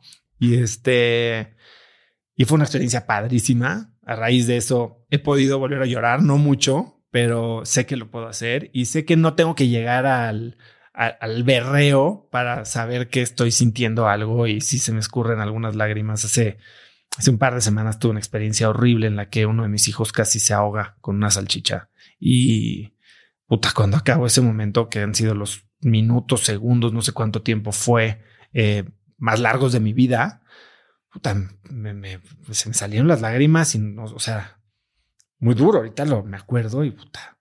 Pero es increíble poder sentir. Y a veces creemos que sentir no se vale. Y yo y, me sorprendo también hablándole a mis hijos de por eso no se llora. Claro. ¿Por qué no? Afortunadamente, tu esposa y mi esposa son muy del corte, ¿no? O sea, están muy en contacto con sus sentimientos y, y, bueno, tu esposa de forma hasta profesional ayuda a los niños a conectar con esos sentimientos. Y creo que es algo que tenemos que fomentar, ¿no? Porque si no, pues, nos volvemos hombres que podemos ser o personas, ni siquiera hombres, hay mujeres que son iguales. Podemos ser muy rectos, exitosos, eh, eh, metódicos, eh, productivos, como le quieras decir, pero no estamos completos. Y, para estar realizado tienes que estar completo. Y en el libro este que me mandaste, que es una, cosa loquísima, me gustó, me recordó a las grabaciones de Alan Watts porque lo escuchamos. Eh, The, Tao of Physics. The Tao of Physics. Este es un libro pues bastante elevado que relaciona la física y la historia de la física desde la newtoniana a la física cuántica con la mística, ¿no? Y sobre todo la, la mística de Oriente. Hay una frase que dice que para tener una experiencia mística real, tienes, no puedes ser un, consumidor o un observador, tienes que ser un participante y participar con todo tu ser. Y no puedes participar con todo tu ser si no sientes. Entonces, para mí, esta experiencia psicodélica fue algo que me, permitió participar con todo mi ser en mi vida. Y desde ese entonces no he hecho nada más. Eh, y eso fue hace ya un par de años. Tengo muchas ganas de hacer el ayahuasca y por eso creo que creo que me tienes que contar cómo te fue, porque te fuiste y lo hiciste bien. No te fuiste aquí a, meter a la condesa a, un salón de no sé qué, te fuiste a la selva de Perú. Sí. Pues bueno, entrémosle. Y digo, qué, qué padre que puedas compartir tu historia, Oso, porque creo que muchas veces la sociedad misma es la que pues un poco te separa de tus sentimientos, ¿no? Y de tus emociones. Por todas estas cosas que dices, ¿no? Y, y, costumbres que tenemos y que vivimos cuando éramos jóvenes, niños, ¿no? De no llores y este, no sientas y, y que después a veces Aguántese. repetimos, ¿no? Aguántese. Em, y, la misma sociedad un poco lo reprime por, por varias razones, ¿no? Creo que no, no vale la pena entrar a detalle, pero, pero bueno, yo me debía a este tema de la ayahuasca a través de, experimentar eh, con los hongos y también de escuché el podcast que te aventaste con Paola, increíble, después el que te hiciste con Flor, este Bolini también. ¿Escuchaste de Luis Eduardo Luna antes de irte a Perú? No, ese no lo he escuchado. Luis Eduardo lleva mil sesiones de ayahuasca. Entonces ya me dirás cómo, estuvo el podcast. Este, ya, mil sesiones. Te, voy a contar mi experiencia porque la verdad es que después hay muchos eh, temas detrás, ¿no? Que dicen, no, pero ¿cómo? Este, es una droga y te vas a volver adicto. Bueno, la, la gente que es adicta a la ayahuasca pues yo creo que tiene como un sentido de masoquismo, porque no es una experiencia este, muy agradable. Me da la purga. Sí, bueno, la purga es parte de, pero, pero la verdad es que la experiencia que vives internamente es la que de repente es, es complicada. Pero bueno, para ya entrarle al tema, eh, se dio la coyuntura perfecta. Un muy buen amigo mío, pues lleva haciéndolo ya un par de veces, tampoco nada este, mil sesiones. es que sí, mil ceremonias, híjole, qué, qué cosa. Digo, me voy a echar el podcast porque porque la verdad es que seguro hay muchísimo conocimiento y aprendizaje detrás. Lo había estudiando muchísimo, no nada más es el libro que, hemos platicado de How to Change Your Mind, otros, el de este, Aldous Huxley, este, que de ahí salió The Doors of Perception, ahí el nombre de The Doors, en fin. Y este es un tema que si te pones a averiguar, pues era muy común en los 60s, en los 70s y que después empezó a ser reprimido por, por varios actores este, de figuras autoritarias, gobiernos, etcétera, porque pues, estaban sacando a la gente un poco del rat race, ¿no? Y, y, y, a la gente no le gusta que haya gente consciente porque son un peligro para el status quo. y, para el sistema. Para el sistema.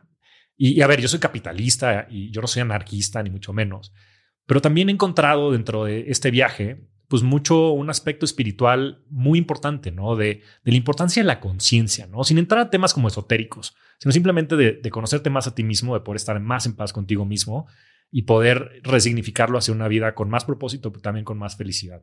Entonces, mi amigo me recomendó a, unas personas y, todo lo que cuente lo va a mantener este, anónimo porque son temas delicados. Y empiezo con un super disclaimer que estos son temas muy delicados, ¿no? Sobre todo la gente que tenga eh, antecedentes neurológicos, enfermedades mentales, este, depresiones. Eh, consulten a sus doctores, ¿no? No es un tema este, que se debe tomar a la ligera. Hay que hacer una buena investigación y parte de eso es, científica. Gente con esquizofrenia o, temas o, backgrounds de, problemas de esquizofrenia. Hay, este, en fin, hay que tener cuidado. ¿no? Me recomendaban a, unas personas que estuve consultando con muchas personas que conocía que, que lo hacen de manera profesional. Me dijeron, estás en muy buenas manos. Y había un plan para irte a Perú una semana al, al Valle Sagrado con un grupo de personas, éramos 30 personas y 30. Éramos 30 personas. De aquí de México todas. No todos de México, había personas, la gran mayoría eran mexicanos, pero había un italiano, había muchas personas de Estados Unidos, otro grupo de, de las Islas Caimán, este, eh, en fin, este, un, grupo interesante y, muy diverso. ¿no? ¿Es como un tour? Eh, era un retiro, era un retiro de siete días en donde íbamos a estar en, en, en el Valle Sagrado, en un centro de meditación, haciendo múltiples actividades. ¿no? Y, y, le llamé a Luis, Luis Adame, gran amigo, que también tenía, a él, a él sí lo, le, pedí permiso. A lo vas a echar de cabeza. a él sí se vale, él sí se vale, es de confianza. Y, y le dije, Luis también estaba en este proceso, ¿no? En una coyuntura y en, un eh, contexto muy distinto al mío, pero él también tenía ese interés. Y entonces me dijo, pues vámonos. Se juntaron muchas cosas, ¿no? Porque me había querido aventar un viaje a Perú con él. Y entonces me dijo, pues este es el momento ideal para hacerlo, es Perú y demás. Y entonces después nos vamos a Machu Picchu y la, la, la. Entonces dijimos, va. Este, y llegamos al, al, al, retiro eh, y encontramos a 28 personas, ¿no? Y, desde ahí un poco empezó todo el proceso, porque la verdad es que las ceremonias fueron parte de, pero no fueron todo, ¿no? Y de conocer a las personas yo me llevé una, una impresión pues muy reveladora desde el principio, ¿no? Porque yo pensaba que iba a llegar con puro hippie. Dije, va a llegar a ver puro hippie aquí, ya sabes, forevers que andan aquí como buscando el significado de la vida desde hace cientos de miles de años. Y la realidad fue muy distinta. Había gente muy exitosa profesionalmente. Había mucha gente que se dedicaba, por ejemplo, al tema de psicología, a este, todos psicoterapeutas, psiquiatras, este, gente profesional que venía a aprender nuevas técnicas para poder este, ayudar a sus pacientes. Y desde ahí me empezó a cambiar el chip, porque te empiezas a dar cuenta que estos temas son herramientas, son herramientas para, son means to an end. O sea, al final del día, como dices, los mismos frameworks que, has, este, que platicas en los distintos formatos que tienes del podcast y educación y demás, para ser exitoso en la vida profesional y en la vida personal, existen también para curar, ¿no? Internamente, procesos de desarrollo personal, también espirituales, etcétera. Y me pasó un poco lo mismo que a ti, honestamente. Cuando todo el mundo empezó a contar su intención, había historias de muchísimo dolor, ¿no? Gente que tenía este, su pareja cáncer terminal, le quedan un par de semanas de vida. Eh, y se decidió ir una semana sí. a meter ayahuasca. No, a ver, es que es bien importante cómo la, la pareja pueda acompañar en esos momentos y después también poder salir de esos momentos de tanto dolor. ¿no? Este, gente que había perdido un ser querido, este, muy buen cuate, había encontrado, bueno, había tenido que ir a recoger a su hermano muerto de un par de años más grande que él de alcoholismo. Este, y a ver, de alcoholismo que pues, se, desangró esta persona. No, no fue un tema de que se matara en un accidente de coche. Era un tema ya muy avanzado de una persona joven que se terminó desangrando porque... Este, una úlcera. Sí, por una úlcera en el esófago. ¿no? Entonces, y que él tuvo que ir a sacar el cadáver, ¿no? Pues un chavito este, tenía 32, 33 años, ¿no? Y, y en fin, ¿no? Historias muy fuertes, ¿no? Y yo también iba como, no, pues es que estoy en mi sabático y quiero como redefinir, redescubrirme. Decían este pinche fifi, digo, los estereotipos no son buenos, pero este, ¿qué hace aquí este, este güey? O sea, y mucha gente como que nos veía y decía, puta, esto les va a meter una revolcada buena la ayahuasca, ¿no? la verdad es que más allá de eso yo tenía otros propósitos, esa era la, excusa, pero yo quería redescubrirme a mí como persona, como individuo. Es qué hace feliz a Javier. O sea, más allá de toda la eh, imagen, identidad que ha formado en sus 37 años de vida, porque eso no nada más es la parte profesional, ¿no? Y, y, también reconectar conmigo mismo y con mi esencia. Y también este, eh, contemplar y simplemente a través de esta experiencia que había vivido con los hongos, de esta conexión con, el, con la naturaleza, con el universo, pues también pues permitirme experimentar algo que no necesariamente pudiera explicar con mi mente lógica racional, ¿sabes? Este, estas experiencias místicas y también empezar a ver por dónde me llevaba el, el pues sí, la ayahuasca en este estado alterado de conciencia. Y total, el primer día fue de que contáramos nuestras intenciones, que nos conociéramos, bonding y demás. La verdad es que formé relaciones bien, bien importantes de gente que yo creo que va a estar presente toda mi vida. Y al día siguiente fue la primera ceremonia. Eran tres ceremonias de ayahuasca, dos eh, de noche y una de día. Las primeras dos fueron nocturnas. Y la hacen pues en el momento en el que está el atardecer. En ese momento lo estaban haciendo en un salón de meditación. Era un octágono y pues cada quien tenía un lugar, tenías un mat de yoga Em, tenías una cobijita por si te daba frío. También había gente que tenía este antifaz porque pues mucho te hacia adentro, aunque la realidad es que termina apagando todas las luces, entonces pues eres tú contigo mismo. Este lugar estaba increíble porque además tenía unos vitrales en el techo, entonces podías ver las estrellas. Y en el Valle Sagrado es un, es un setting espectacular, o sea, hay una conexión, este, una energía en ese lugar este, increíble, mística, ¿no? Entonces, en fin, eh, la ayahuasca en realidad es una cocción de dos plantas, de la ayahuasca eh, y de la chacruna, que es una raíz.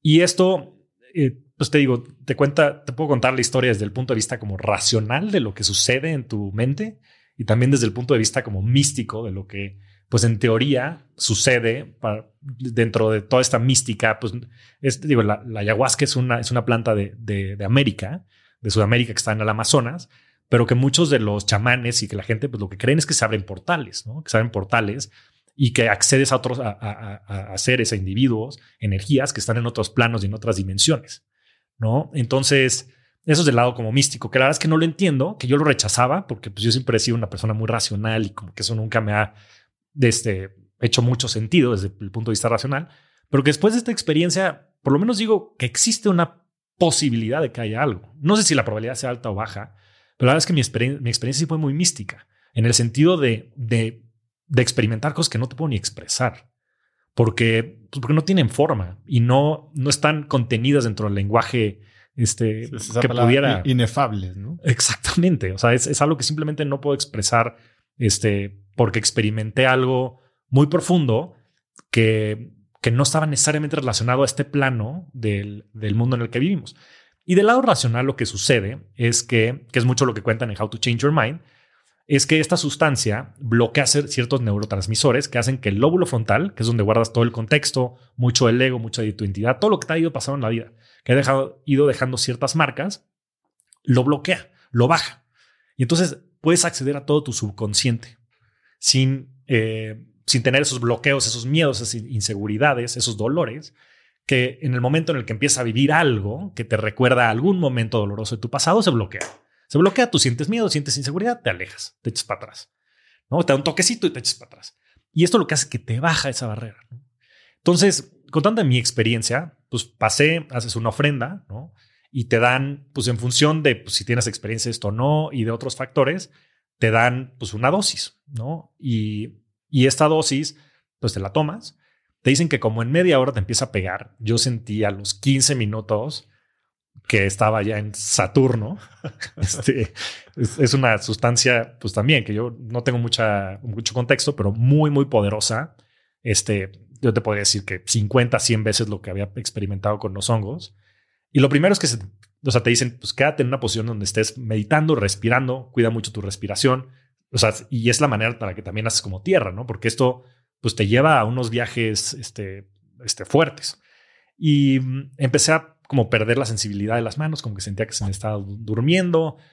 Y, un, y poco a poco, pues también como que me iba yo cayendo y un poco derrotando, ¿no? O sea, mi, mi postura física que estaba sentado como en posición de meditación, este, pues de repente me empezaba a echar para abajo y para abajo y para abajo. Y, me dieron un par de consejos antes de, de, entrar a esto. La gente que estaba ahí mismo en el retiro me dijeron, a ver, dos cosas. Una es siempre tu respiración. Entonces, cuando te sientas un poco perdido o asustado y demás, regresa tu respiración y cuenta hasta 21. Y la otra es, no te resistas, no te resistas. No te resistas, deja que la ayahuasca entre. No te resistas, no te resistas, porque si te resistes vas a sufrir. Y pues bueno, claramente lo primero que hice fue resistirme.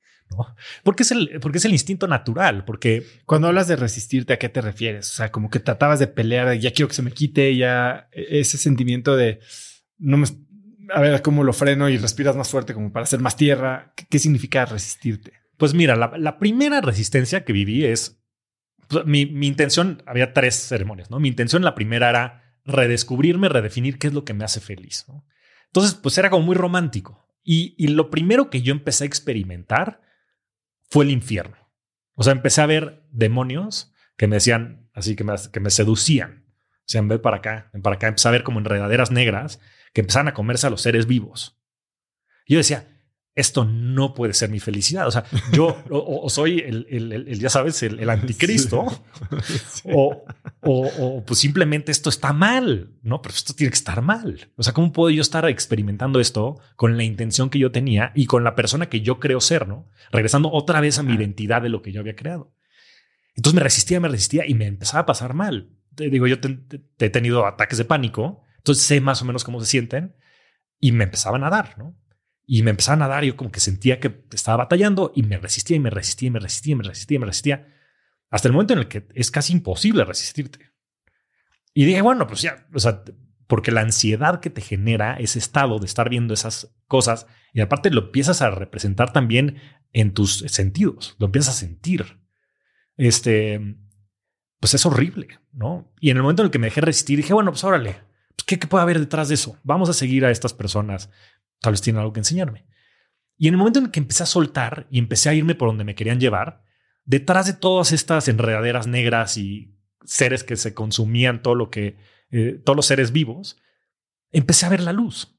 Empecé a ver la luz, empecé a, recordar muchísimos este, momentos de mi vida, de mi juventud. Cosas que no te acordabas. Cosas que no tenía tan presentes. Momentos, mira, en el podcast este mismo que, que nos echamos hace dos años, pues mamá me decía, oye, yo no, yo no recordaba que, hubieras tenido una infancia tan difícil como lo, como dijiste en el podcast de Oso.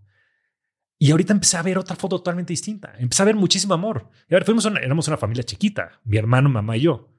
¿no? Y pues siempre creí que el no tener papá, el que hubiera muerto en, pues, una, circunstancia trágica y demás, había sido muy difícil. La realidad es que no, no lo fue. Mi familia fue una familia llena de amor y hubieron momentos increíbles. Y, y ese primer día fue muchísima conexión con, con mi familia nuclear, ¿no? Con mamá y con mi hermano, muchísimos momentos con mi hermano en, campamentos donde estábamos él y yo solos.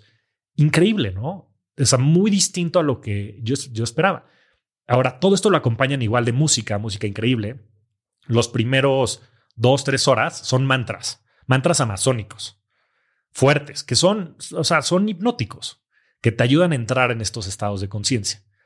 Y claramente otra de mis resistencias no nada más era a lo que estaba viendo, sino a esta resistencia que, que yo llevaba y un poco de lo que escuchas de acá y de allá de es que estos güeyes te van a programar, es que estás entrando en un culto, es que van a tomar control de tu vida y van a hacer mal uso de ella. Y es que te vas a volver loco y es que ya vas a ser, ya sabes, un bicho raro y este chance y esquizofrénico. Y entonces la verdad es que me resistía mucho a eso, a decir, no, no, no, no, no. Y es que, ¿qué pasa si esto es la verdad? Es que pues, es hardware y software, ¿no? El mismo cuerpo. Tienes tu hardware, tu cerebro y demás. Y el software es un poco lo que le, le has ido metiendo. Y chances son. Y entonces, como el antivirus, el antivirus ahí estaba duro y dale. Y ya dije, pues chingue su madre. Pues a ver, pues órale. A ver, ¿qué me tienes que enseñar? ¿Qué hay detrás de esto? Si al final del día es un tema de felicidad, ¿qué más me da si mi felicidad termina siendo una comuna o termina siendo en mi misma vida? Si es felicidad, el fin último, pues sinceramente la forma da igual, ¿no? Entonces, como que bajo ese como speech que yo mismo me estaba creando en mi mente, porque todo regresa a la mente racional y estas historias y este ego, como que dije, va, y empiezo a soltar. Y, pues dejé que entrara y empecé a ver las cosas con otra óptica. Y de repente me sentí en un concierto, el concierto más increíble que había estado en mi vida. Este, después se abre, después de las dos horas, este, abren una ventana para gente que quiera tomar más ayahuasca. Yo, por supuesto que dije, no, gracias, con esto estoy del otro lado. Y después la gente, sobre todo la que tiene más experiencia, pues se ponen a cantar, a, bailar, hacen, digo, todo esto es oscuro, pero lo hacen un poco más interactivo, salen a ver las estrellas. ¿Qué tanto afecta, tal vez en estas primeras dos horas, la energía de la demás gente que hay en el cuarto? Muchísimo. Porque si, supongo que si te toca a alguien que le está pasando mal, puedes tú, no sé, experimentar ganas de ayudarlo o, o que surja dentro de ti esta, este malestar igual. Muchísimo, muchísimo. Al final del día la energía es real. O sea, algo que me ha cambiado muchísimo la percepción es eso, ¿no? Como que la, energía de repente parece un tema esotérico. Pero bueno, el mismo libro de, de Tao of Physics, pues Einstein, Einstein, pues la energía es igual a la este, masa por la velocidad de la luz al cuadrado. O sea, la energía es la, o sea, es la razón por la cual existen todos los objetos en este universo. La energía es real. O sea, basta frotarte las manos y después hacer una onda de energía entre las dos, ¿no? Acercarlas y alejarlas y la vas a sentir. Lo que pasa es que no estamos acostumbrados a sentirla.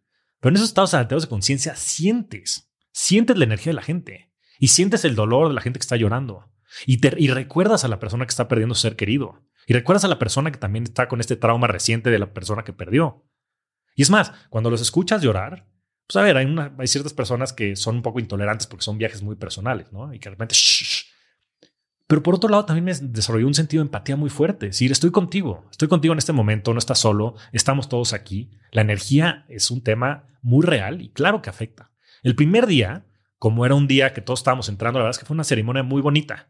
Y por más que cada quien vio sus demonios y había personas que estaban llorando, la verdad es que la cosa fue un poquito de bajada y no fue tan duro. Entonces, pues todo el mundo pudimos salir de, de esa primera sesión, yo con unos descubrimientos bien importantes porque me di cuenta que a través de mi vida yo he ido creando una imagen alrededor de muchas de las cualidades que tengo, sobre todo las cualidades este, mentales, de capacidad intelectual y demás, que me han permitido el alejarme mucho de una emocionalidad, ¿no? De una sensibilidad que yo siempre tuve, ¿no? Yo de chiquito era muy emocional, muy emocional.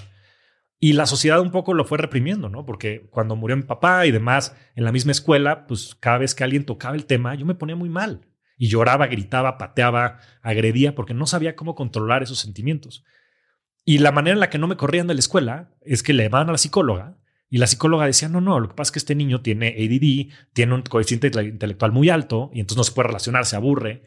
Y entonces yo empecé a hilar las cosas, ¿no? Y decía, a ver, pues si entonces no me corren porque yo soy inteligente y porque puedo hacer esto, pues qué pasa si empiezo a irme más por ese sentido y la gente me está rechazando toda la parte de emoción y demás. Entonces lo voy a empezar a dejar de lado y empezar a dar cuenta que la realidad de mi ser va mucho más del lado de mi corazón, del lado de mis emociones, que mi lado intelectual, que fue que es mucho lo que he ido reprimiendo a través de la historia, pero que la gente más cercana que me conoce me quieren por eso. Me quieren porque yo tengo un corazón y tengo una este, capacidad de conectar con la gente a otro nivel, desde las emociones, desde transmitir desde las emociones. No transmitir desde la palabra, por supuesto que es importante. Pero te ha pasado, ¿no? Cuando estás con alguien, bueno, ahorita que estás contando la historia de tu hijo, yo sentí lo que sentiste, yo sentí esas. Y eso es no porque lo transmites desde la palabra, oso, sino es porque lo transmites desde las emociones, desde el corazón.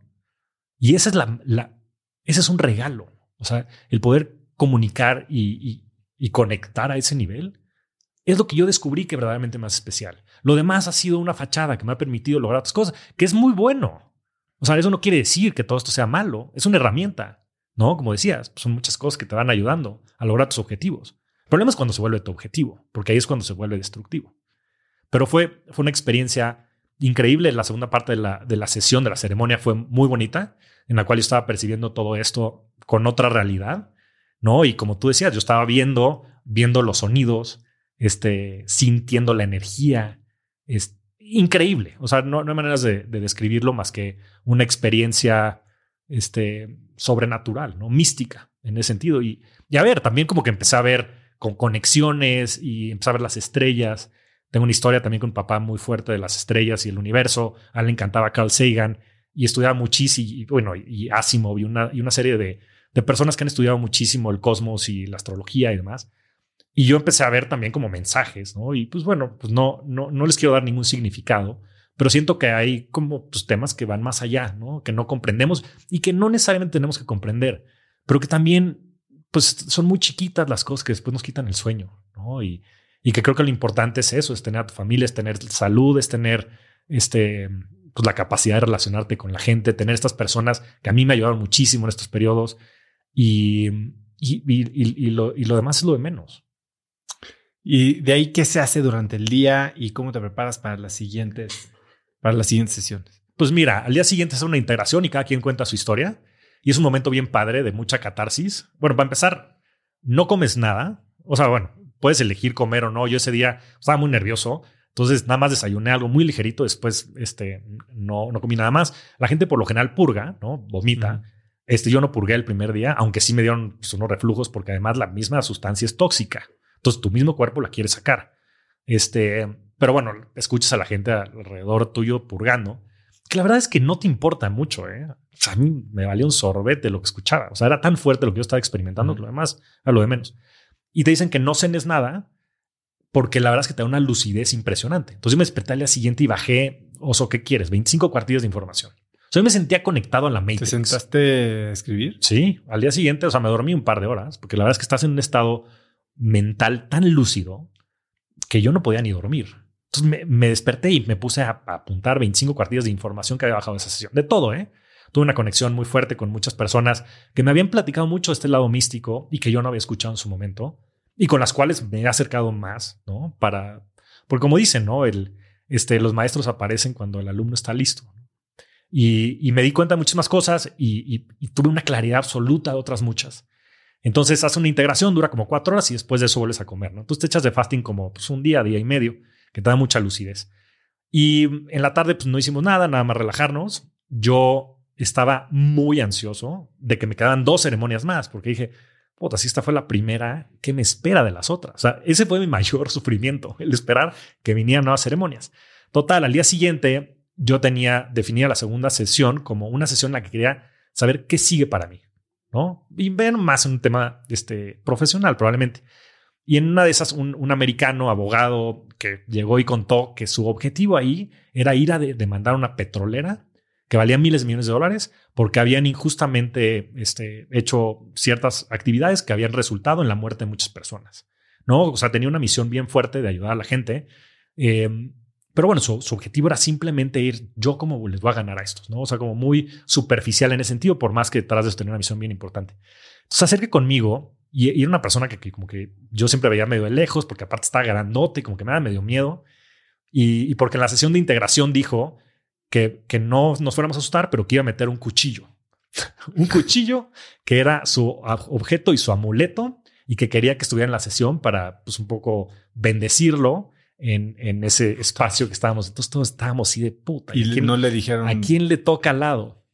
No, lo que sucede es que en esos, o sea, el cuchillo, pues era, un, era una reliquia, no era un cuchillo así de con el que pudiera matar a una persona, pues está grandote, ¿no? Entonces, como que sí estábamos medio asustados de puta. Y, se acercó conmigo. Yo me fui a aislar, me fui a unas, a unas hamacas que había a leer un libro buenísimo, Anthony de Melo. Tú has hablado de él un montón, del de Awareness. Yo leí uno que se llama The Way to Love, que lo fue increíble para ese momento que estaba bien.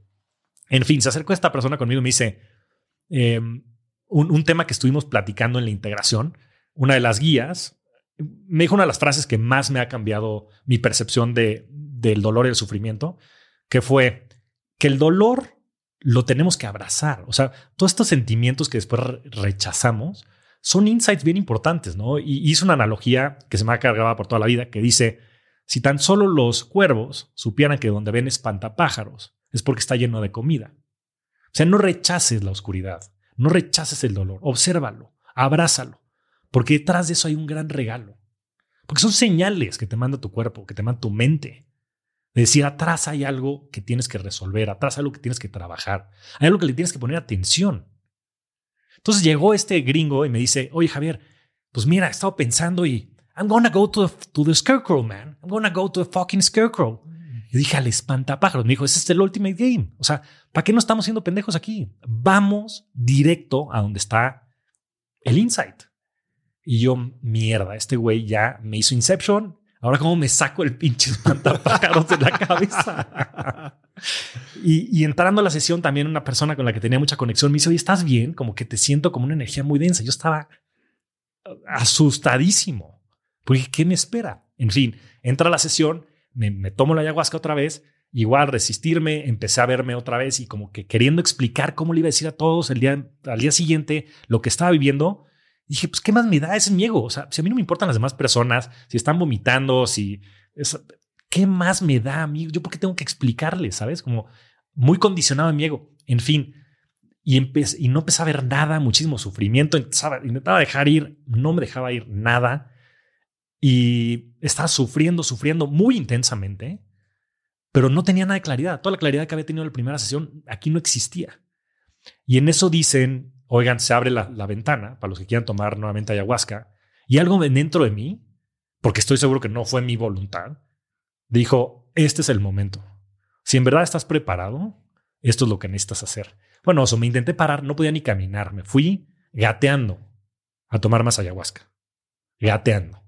Con un dolor bueno, no un dolor, no un dolor, con un sufrimiento verdaderamente intenso.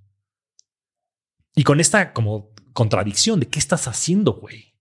O sea, ¿por qué estás haciendo esto? Pero pues no, no sentí que tenía otra opción.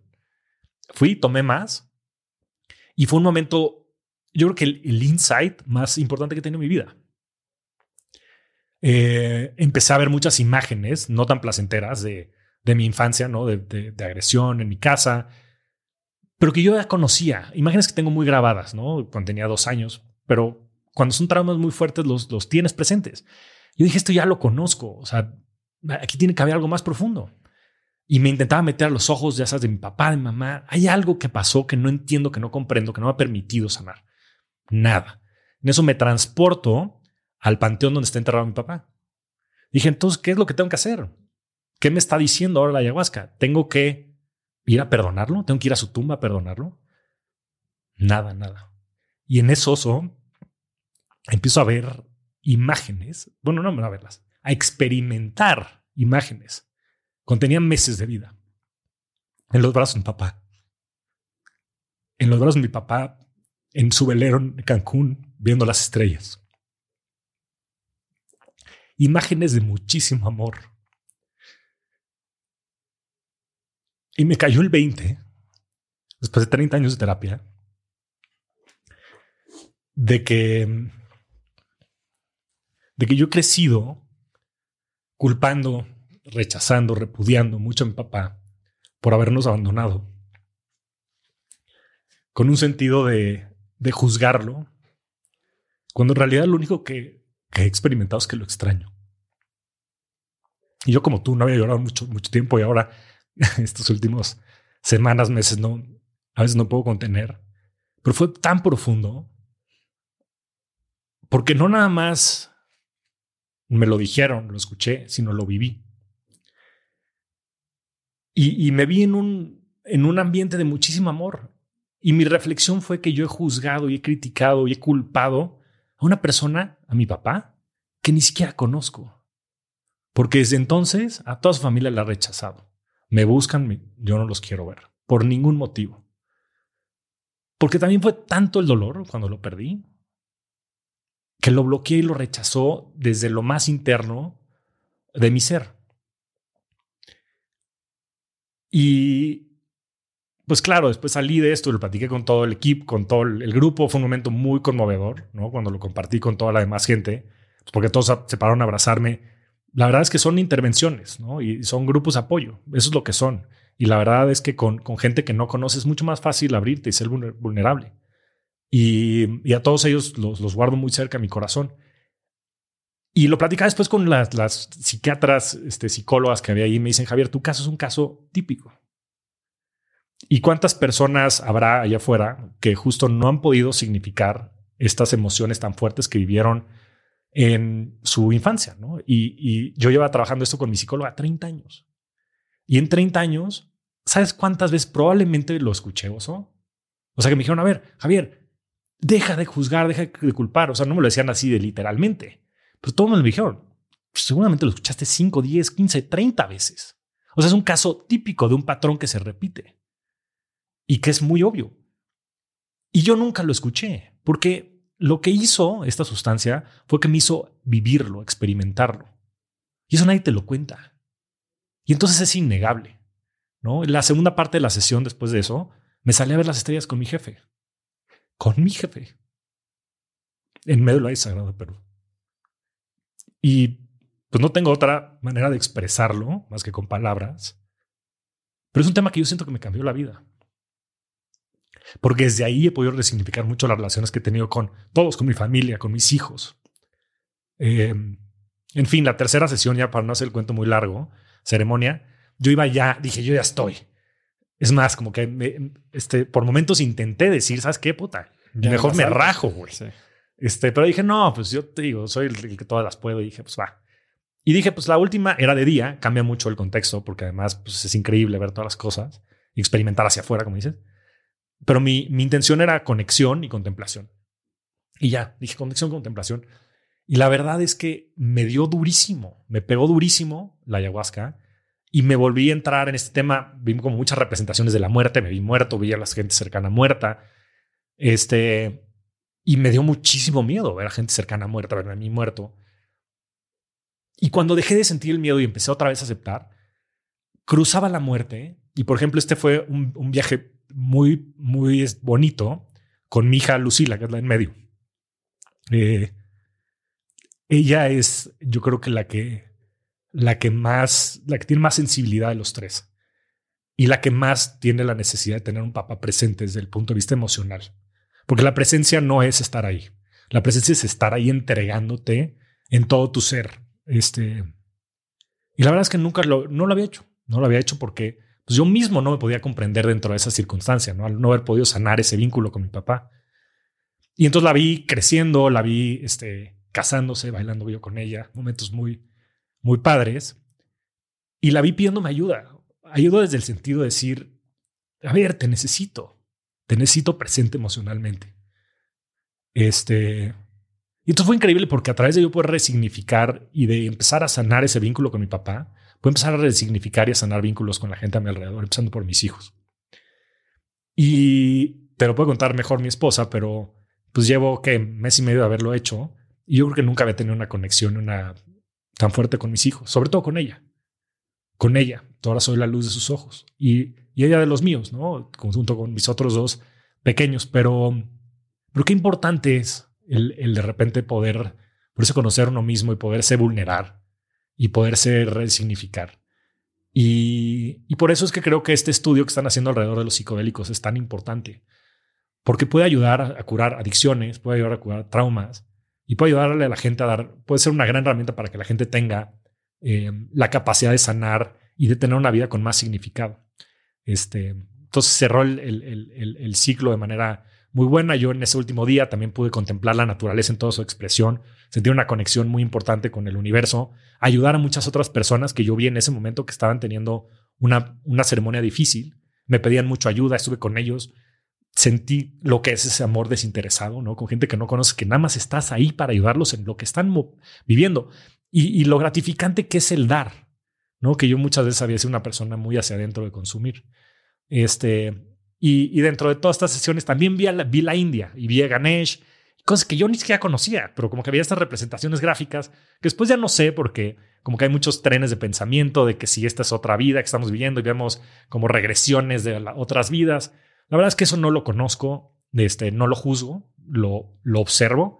Yo creo que del lado racional hay muchas cosas que puedes acceder a través de estos subconscientes y estos estados de alterados de conciencia que pueden ser este, noche y día que pueden ayudar a la gente a sanar depresiones, adicciones, porque al final del día hay mucho tu sufrimiento detrás de todo eso. Y a ver, no nos, no nos dices advice, este, consúltelo con sus, con sus médicos, pero creo que hay una, hay una herramienta muy poderosa para poder sanar. ¿Y, ¿Y, cómo piensas? Primero, gracias por compartir con tanta vulnerabilidad y apertura. La verdad es que no esperaba esto de esta, esta plática y lo que esté siendo. Y la verdad es que no, no, creo que no pude haber pensado en algo mejor para mí, para mi día y lo necesitaba oírlo. Así que muchísimas gracias. Y estoy seguro que cada vez que te abres, que sé que, pues creo que tu primera entrevista aquí significó mucho para la relación con tu mamá. Esta espero que también los ayude a, a, las personas cercanas a ti o no tan cercanas a entender qué es lo que estás viviendo. Y a mí definitivamente me ayuda a conocerte más a ti, pero también a, a entender un poquito y aprender, ¿no? Eh, que a veces no, lo necesitamos vivir para, para verdaderamente aprenderlo, pero al menos para saber que sí hay algo ahí en lo que tú estás diciendo, en la presencia. Estamos, a veces creemos que estamos con dinero porque somos los proveedores, a veces creemos que estamos con presencia porque los llevamos a la fiesta, pero no estamos, ¿no? Eh, con los hijos y que para mí es algo que se ha hecho sumamente importante y luego con esta sesión me fui a un camp con Diego, que fue ahí que casi se me ahoga un día de ir a un lugar donde no había celular, no había señal celular. Y Diego es un güey que, un güey, tiene seis años, este, es muy inteligente, en muchas cosas es igual a mí, en muchas cosas es igual a su mamá, eh, muy, muy chao para adelante, pero no teníamos, con Emilio, mi hijo, tengo una conexión muy física, muy de abrazarnos, de, de, de, y, y Diego no me dejaba acercarme, hasta para darle besos en la noche para dormir, este, se tapaba la cabeza porque le picaba mi barba, ¿no? Y después de, estos dos días de atención plena, porque no tenía mi celular, porque estábamos en un lugar en el, que, no había mamá, no había hermano, no había... O sea, yo te amo, que es algo que me, me, o sea, procuro hacer todos los días. Y ahora me contesta, gracias papá, yo también. Y antes, o sea, y me deja darle un beso y me da un abrazo y, o sea, son estos momentos de presencia los que hacen la, verdadera relación y, a veces creemos que es todo lo demás, que la verdad es que es lo menos importante, ¿no?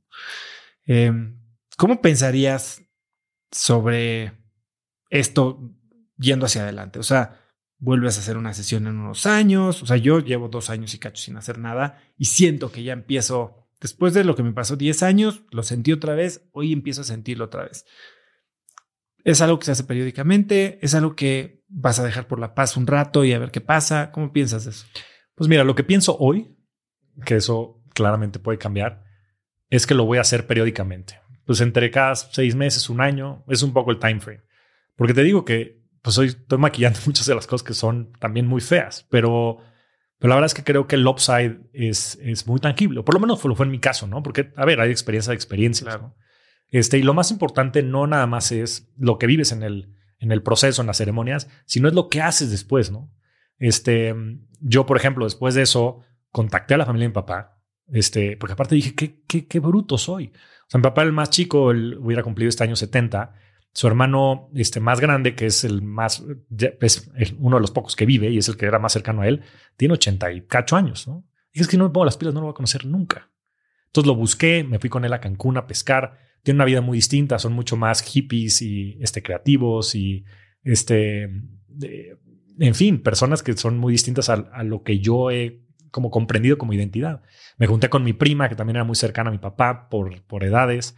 Este, ella es una persona, tiene casi la edad de mi mamá, pero también increíble, me compartió muchísimas fotos de mi papá. Me veía yo en las fotos, es que es, que es, una calca, ¿no? Y, y cómo puedes tú también desarrollarte si la mitad de ti no la tienes presente y no la tienes consciente, ¿no? Pues al final ya es el 50% de tu ADN. O sea, y por supuesto que hay una parte también de aprendizaje y de experiencia, pero para mí ha sido un tema de poder redescubrir muchas cosas. Mi papá era, fotógrafo, era artista. Yo esa parte artística la tengo súper reprimida, ¿no? Y entonces, pues van a haber ciertos temas, este, empezaré a tocar algunos instrumentos, algunas cosas. No sé si me va a gustar, pero es simplemente darte la oportunidad de hacerlo. Entonces lo quiero hacer cada, cada año, más o menos, un poco para, para reajustar. Yo creo que es un buen time frame que te permite no nada más el ir como a tener insights, porque te digo, te estoy contando como los más fuertes, pero también hay muchas, o sea, e, es, es, impresionante. Yo sentía que me conectaba a la Matrix y bajaba muchísima información de todo tipo y tenía muchísima claridad de lo que tenía que hacer. Y que, por cierto, lo que me dijo, o lo que me di cuenta en esa sesión es que no tenía que hacer nada profesionalmente. Lo que tenía que hacer era sanar, era reconectarme conmigo mismo, con mi familia, con mi familia paterna, con mi familia materna, con mi familia nuclear. ¿Qué chingado estaba pensando en otras cosas cuando lo más importante de mi ser no lo tenía? O sea, si no tienes esa base, no es que no tienes nada. O sea, ¿para qué estás construyendo todo eso? No tienes nada significado, es puro dolor. Entonces me dijo, no, no hagas nada. Entonces, pero sé que hay mucho trabajo detrás de eso, ¿no? Y es lo que he estado haciendo los últimos meses. El irme a la India y demás. Me fui a la India por primera vez, nunca había viajado solo, ¿no? Y digo, pues, suena, puede sonar ridículo, pero nunca lo había hecho. En un, en un lugar en donde nada, nada me, me influía. O sea, me salía totalmente de la sociedad y lo que la sociedad había querido de mí. Y donde yo podía ser yo quien quisiera ser. Podía inventar otro nombre, ser otra persona. ¿Sabes? Actuar sin ningún, sin ningún boundary. Y eso fue súper importante. ¿no? En un proceso de desarrollo personal y conocerse a alguien en un país totalmente distinto, con una manera de pensar, toda esta mística oriental totalmente distinta a lo que queremos en Occidente. Entonces, este, hay mucho trabajo detrás de esto. Porque de repente también es fácil el, ya sabes, no, pues otra vez me voy a dar el revolcón este de la ayahuasca y no hago nada. No, pues eso no sirve de nada. O sea, de aquí sales con mucho material que después tienes que poner en la práctica, porque si no lo pones en la práctica no sirve de nada. Pero bueno, a tu pregunta, yo creo que una vez, una vez cada año. Y una vez que estás trabajando esto, ¿tienes alguna idea de hacia dónde te va a llevar profesionalmente esta nueva persona en la que tal vez, no, no nueva persona, pero sino la persona real en la que te estás convirtiendo? Sí, me dio muchas este, pistas, ¿no? Que creo que eso es lo más relevante. Yo, como te decía, quiero jugar long-term games with long-term people. Entonces, también a través de este periodo me he dado cuenta que hay muchas personas en mi vida que no me importan, que no son significativas, que eso no quiere decir que sean buenas, malas, que no les tenga cariño. Muchas personas que ya hacen por nostalgia, cuates de la infancia. Oye, pues claro que le voy a tener cariño a esa persona. Y claro que cuando nos veamos en la reunión de lo que tenga que ser, pero a ver, eso no quiere decir que yo estoy obligado, ya sabes, a caerle bien, a fomentarlo. Y me di cuenta que también quiero seguir en este camino de poderle ayudar a la gente a lograr su libertad, inclusive más allá de la libertad financiera. Porque al final del día lo que yo experimenté fue eso. Es cómo puedo yo estar en un estado más orgánico hacia, hacia una libertad, hacia una felicidad que me permita yo ser feliz en mi entorno. Porque yo pensaba que era feliz. Puta, y la gente ya fuera de pensar que yo soy el más feliz, soy el pinche rockstar del dinero, ¿no? Exacto. Pero la verdad es que de repente la realidad es muy distinta, ¿no? Este, entonces creo que te da muchos insights para después trabajarlos y poder hacer. Entonces, invertir el dinero, las relaciones significativas, el comunicar. Comunicar es algo que está en mi ADN. El poder este, comunicar, digo, más allá de la voz, en la conexión, que creo que es mucho más poderosa, ¿no? Esta vulnerabilidad, el poder compartir esto, espero que para, mucha gente allá afuera pueda ser también significativo, el saber que hay esperanza, el saber que está bien, el que por más que tengas una imagen de éxito, se vale sentir dolor. Y es más, hasta ahí yo creo que es lo más común. Y que hay maneras de salirte de eso y que hay maneras de romper con esos patrones. ¿no? Y creo que detrás de esta capacidad de comunicar y detrás de tener también el privilegio de tener estos micrófonos, tenemos una responsabilidad, claro. ¿no? Y tú lo comunicas muy bien. Este, pero también hay mucho trabajo detrás para poderlo hacer, ¿no?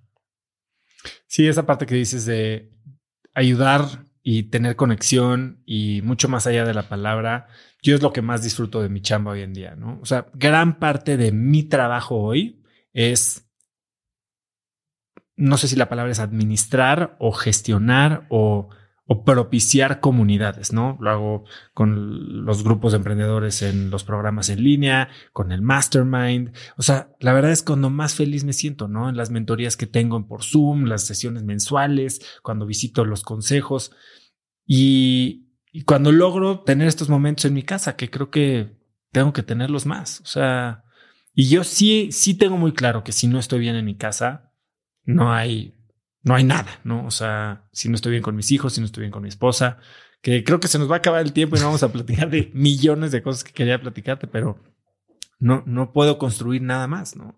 Si no puedo ayudarlos a ellos, no me estoy ayudando a mí y si no me ayudo a mí, no puedo ayudar a nadie más.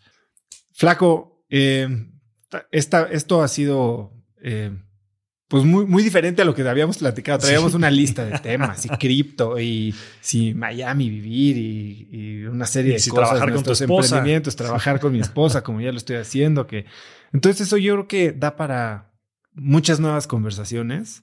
Eh, a mí este episodio me deja muchísimo y me gusta que tal vez este primer experimento pues sonó más como entrevista y tal vez va a ir evolucionando, pero creo que el camino que estás tomando, el hecho de que tengas una audiencia y que te ayuda, nos ayuda a vivir cosas similares, pero cada uno por nuestro propio camino, creo que eh, puede dar para muchas buenas conversaciones aquí, ¿no? Totalmente. Y más que se ha sido orgánico. O sea, al final del día creo que también es muy importante ver la evolución de todo lo que ha estado pasando y también del otro lado, ¿no? Todo esto que has compartido creo que tiene muchísimo valor y da para, como dices, muchas pláticas. Pero bueno, es un, es un experimento y creo que puede la gente disfrutarlo mucho allá afuera. Esperemos que así sea y que esto nos dé para tener varios nuevos episodios de el update show o el random show o como la veamos a no ya de por sí nos dicen que copiamos mucho a Tim Ah, Ferriss. claro. no hay que llegarle por ahí. Bueno, pero es una buena referencia también. Claro, a ver, oye, eh, es el mejor y si, es más, si nos parecemos, gracias. bueno, y de psicodélicos, escuchen a Tim, Tim Ferris, es, es uno... Bueno, en fin, él desde la experiencia no es que sea un académico, pero, pero vale la pena escucharlo. Pero bueno, pensémonos un nombre de aquí a que salga Oso y ojalá que podamos repetir esta conversación y que a la gente allá afuera le guste y sobre todo que le ayude en su vida, ¿no? Que es un poco lo que has encontrado tú como misión y yo también desde mis trincheras. Oye, Flaco, pues muchísimas gracias por la vulnerabilidad hoy y este, qué bueno tenerte por aquí y espero que aprovechemos que estás aquí durante el verano para hacer algo más juntos. Seguro, así será, Oso. E igualmente a ti, gracias por todo lo que compartes en este foro y, lo que dijiste específicamente en este episodio. Yo me quedo con muchísimo y espero que también la gente allá afuera lo vea de la misma manera. Pues gracias. no sé cómo cerrar esto. Corte, se acaba. Nunca me imaginé lo intensa y profunda que sería esta conversación y definitivamente es algo que quiero repetir pronto. Si te gustó el episodio, compártelo con alguien usando el link cracks.la diagonal 181. También sigue Cracks Podcast en Spotify o suscríbete en YouTube o iTunes y califícanos ahí con 5 estrellas para que más gente nos encuentre. Mencióname en Instagram o Twitter con la lección que más te deje el episodio de hoy como arroba osotrava y no olvides mencionar a Javier en Instagram o Twitter como arroba javiermtzmorodo. Puedes encontrar links a todo lo que mencionamos el día de hoy en cracks.la diagonal 181 y antes de irte no olvides que ya está disponible mi libro Haz lo que importa en el que te enseño el método DMS de productividad y diseño de vida y puedes adquirirlo en hazloqueimporta.com. Y segundo, no olvides registrarte para recibir mi newsletter Viernes de Cracks, que es un correo muy cortito, muy lleno de valor que mando cada viernes y que pueden ayudarte a tener una vida más productiva o al menos empezar una conversación interesante este fin de semana. Para recibirlo, lo único que tienes que hacer es registrarte gratis en cracks.la diagonal viernes y muy pronto estaré en tu inbox. Eso es todo por hoy. Yo soy Oso Traba y espero que tengas una semana de cracks. Este episodio es presentado por Vic. Si me conoces, sabes que soy un consumidor voraz de audiolibros y que he probado todo tipo de aplicaciones para seguir nutriendo mi mente mientras manejo o mientras corro o hago ejercicio pero sin duda, por mucho, Vic es mi favorita. Con Vic puedes convertirte en una máquina de aprendizaje porque con solo 15 minutos al día puedes leer más de 12 libros al año. En Vic tienen más de 250 mil títulos y puedes escuchar resúmenes de bestsellers en menos de 15 minutos o libros completos, incluido mi libro Haz lo que importa, así como mis Vic originales como Cómo combatir el síndrome del impostor. Vic, por ser escucha de cracks, te regala 7 días de prueba y después contenido ilimitado por solo 167 pesos al mes en un pago anual de 1.999 pesos al suscribirte a Vic. Simplemente ve a cracks.la diagonal Vic. Vic se escribe B alta E E K. Una vez más, es cracks.la diagonal Vic. Este episodio es presentado por Hospital Ángeles Health System. Cada invitado con el que platico en el podcast me abre los ojos a nuevas tecnologías que están impactando de forma positiva la manera en que todos nosotros vivimos. Una de las áreas en las que el avance tecnológico está generando más impacto es en el área de la salud, especialmente con los avances en cirugía robótica que permiten intervenciones con menos sangrado, menos dolor, cicatrices más pequeñas y una recuperación mucho más rápida. Hospital Ángeles Health System el programa de cirugía robótica más robusto en el sector privado en México. Cuenta con 13 robots Da Vinci, el más avanzado y versátil del mundo, y con el mayor número de médicos certificados en cirugía robótica, con la cantidad de horas necesarias para poder operar, ya que tiene el único centro de capacitación de cirugía robótica en todo el país. Este es el futuro de la cirugía. Si quieres conocer más sobre el programa de cirugía robótica de Hospital Ángeles Health System y ver el directorio de doctores, visita cracks.la diagonal ángeles. Una vez más, es cracks.la diagonal ángeles. Consulta a tu médico.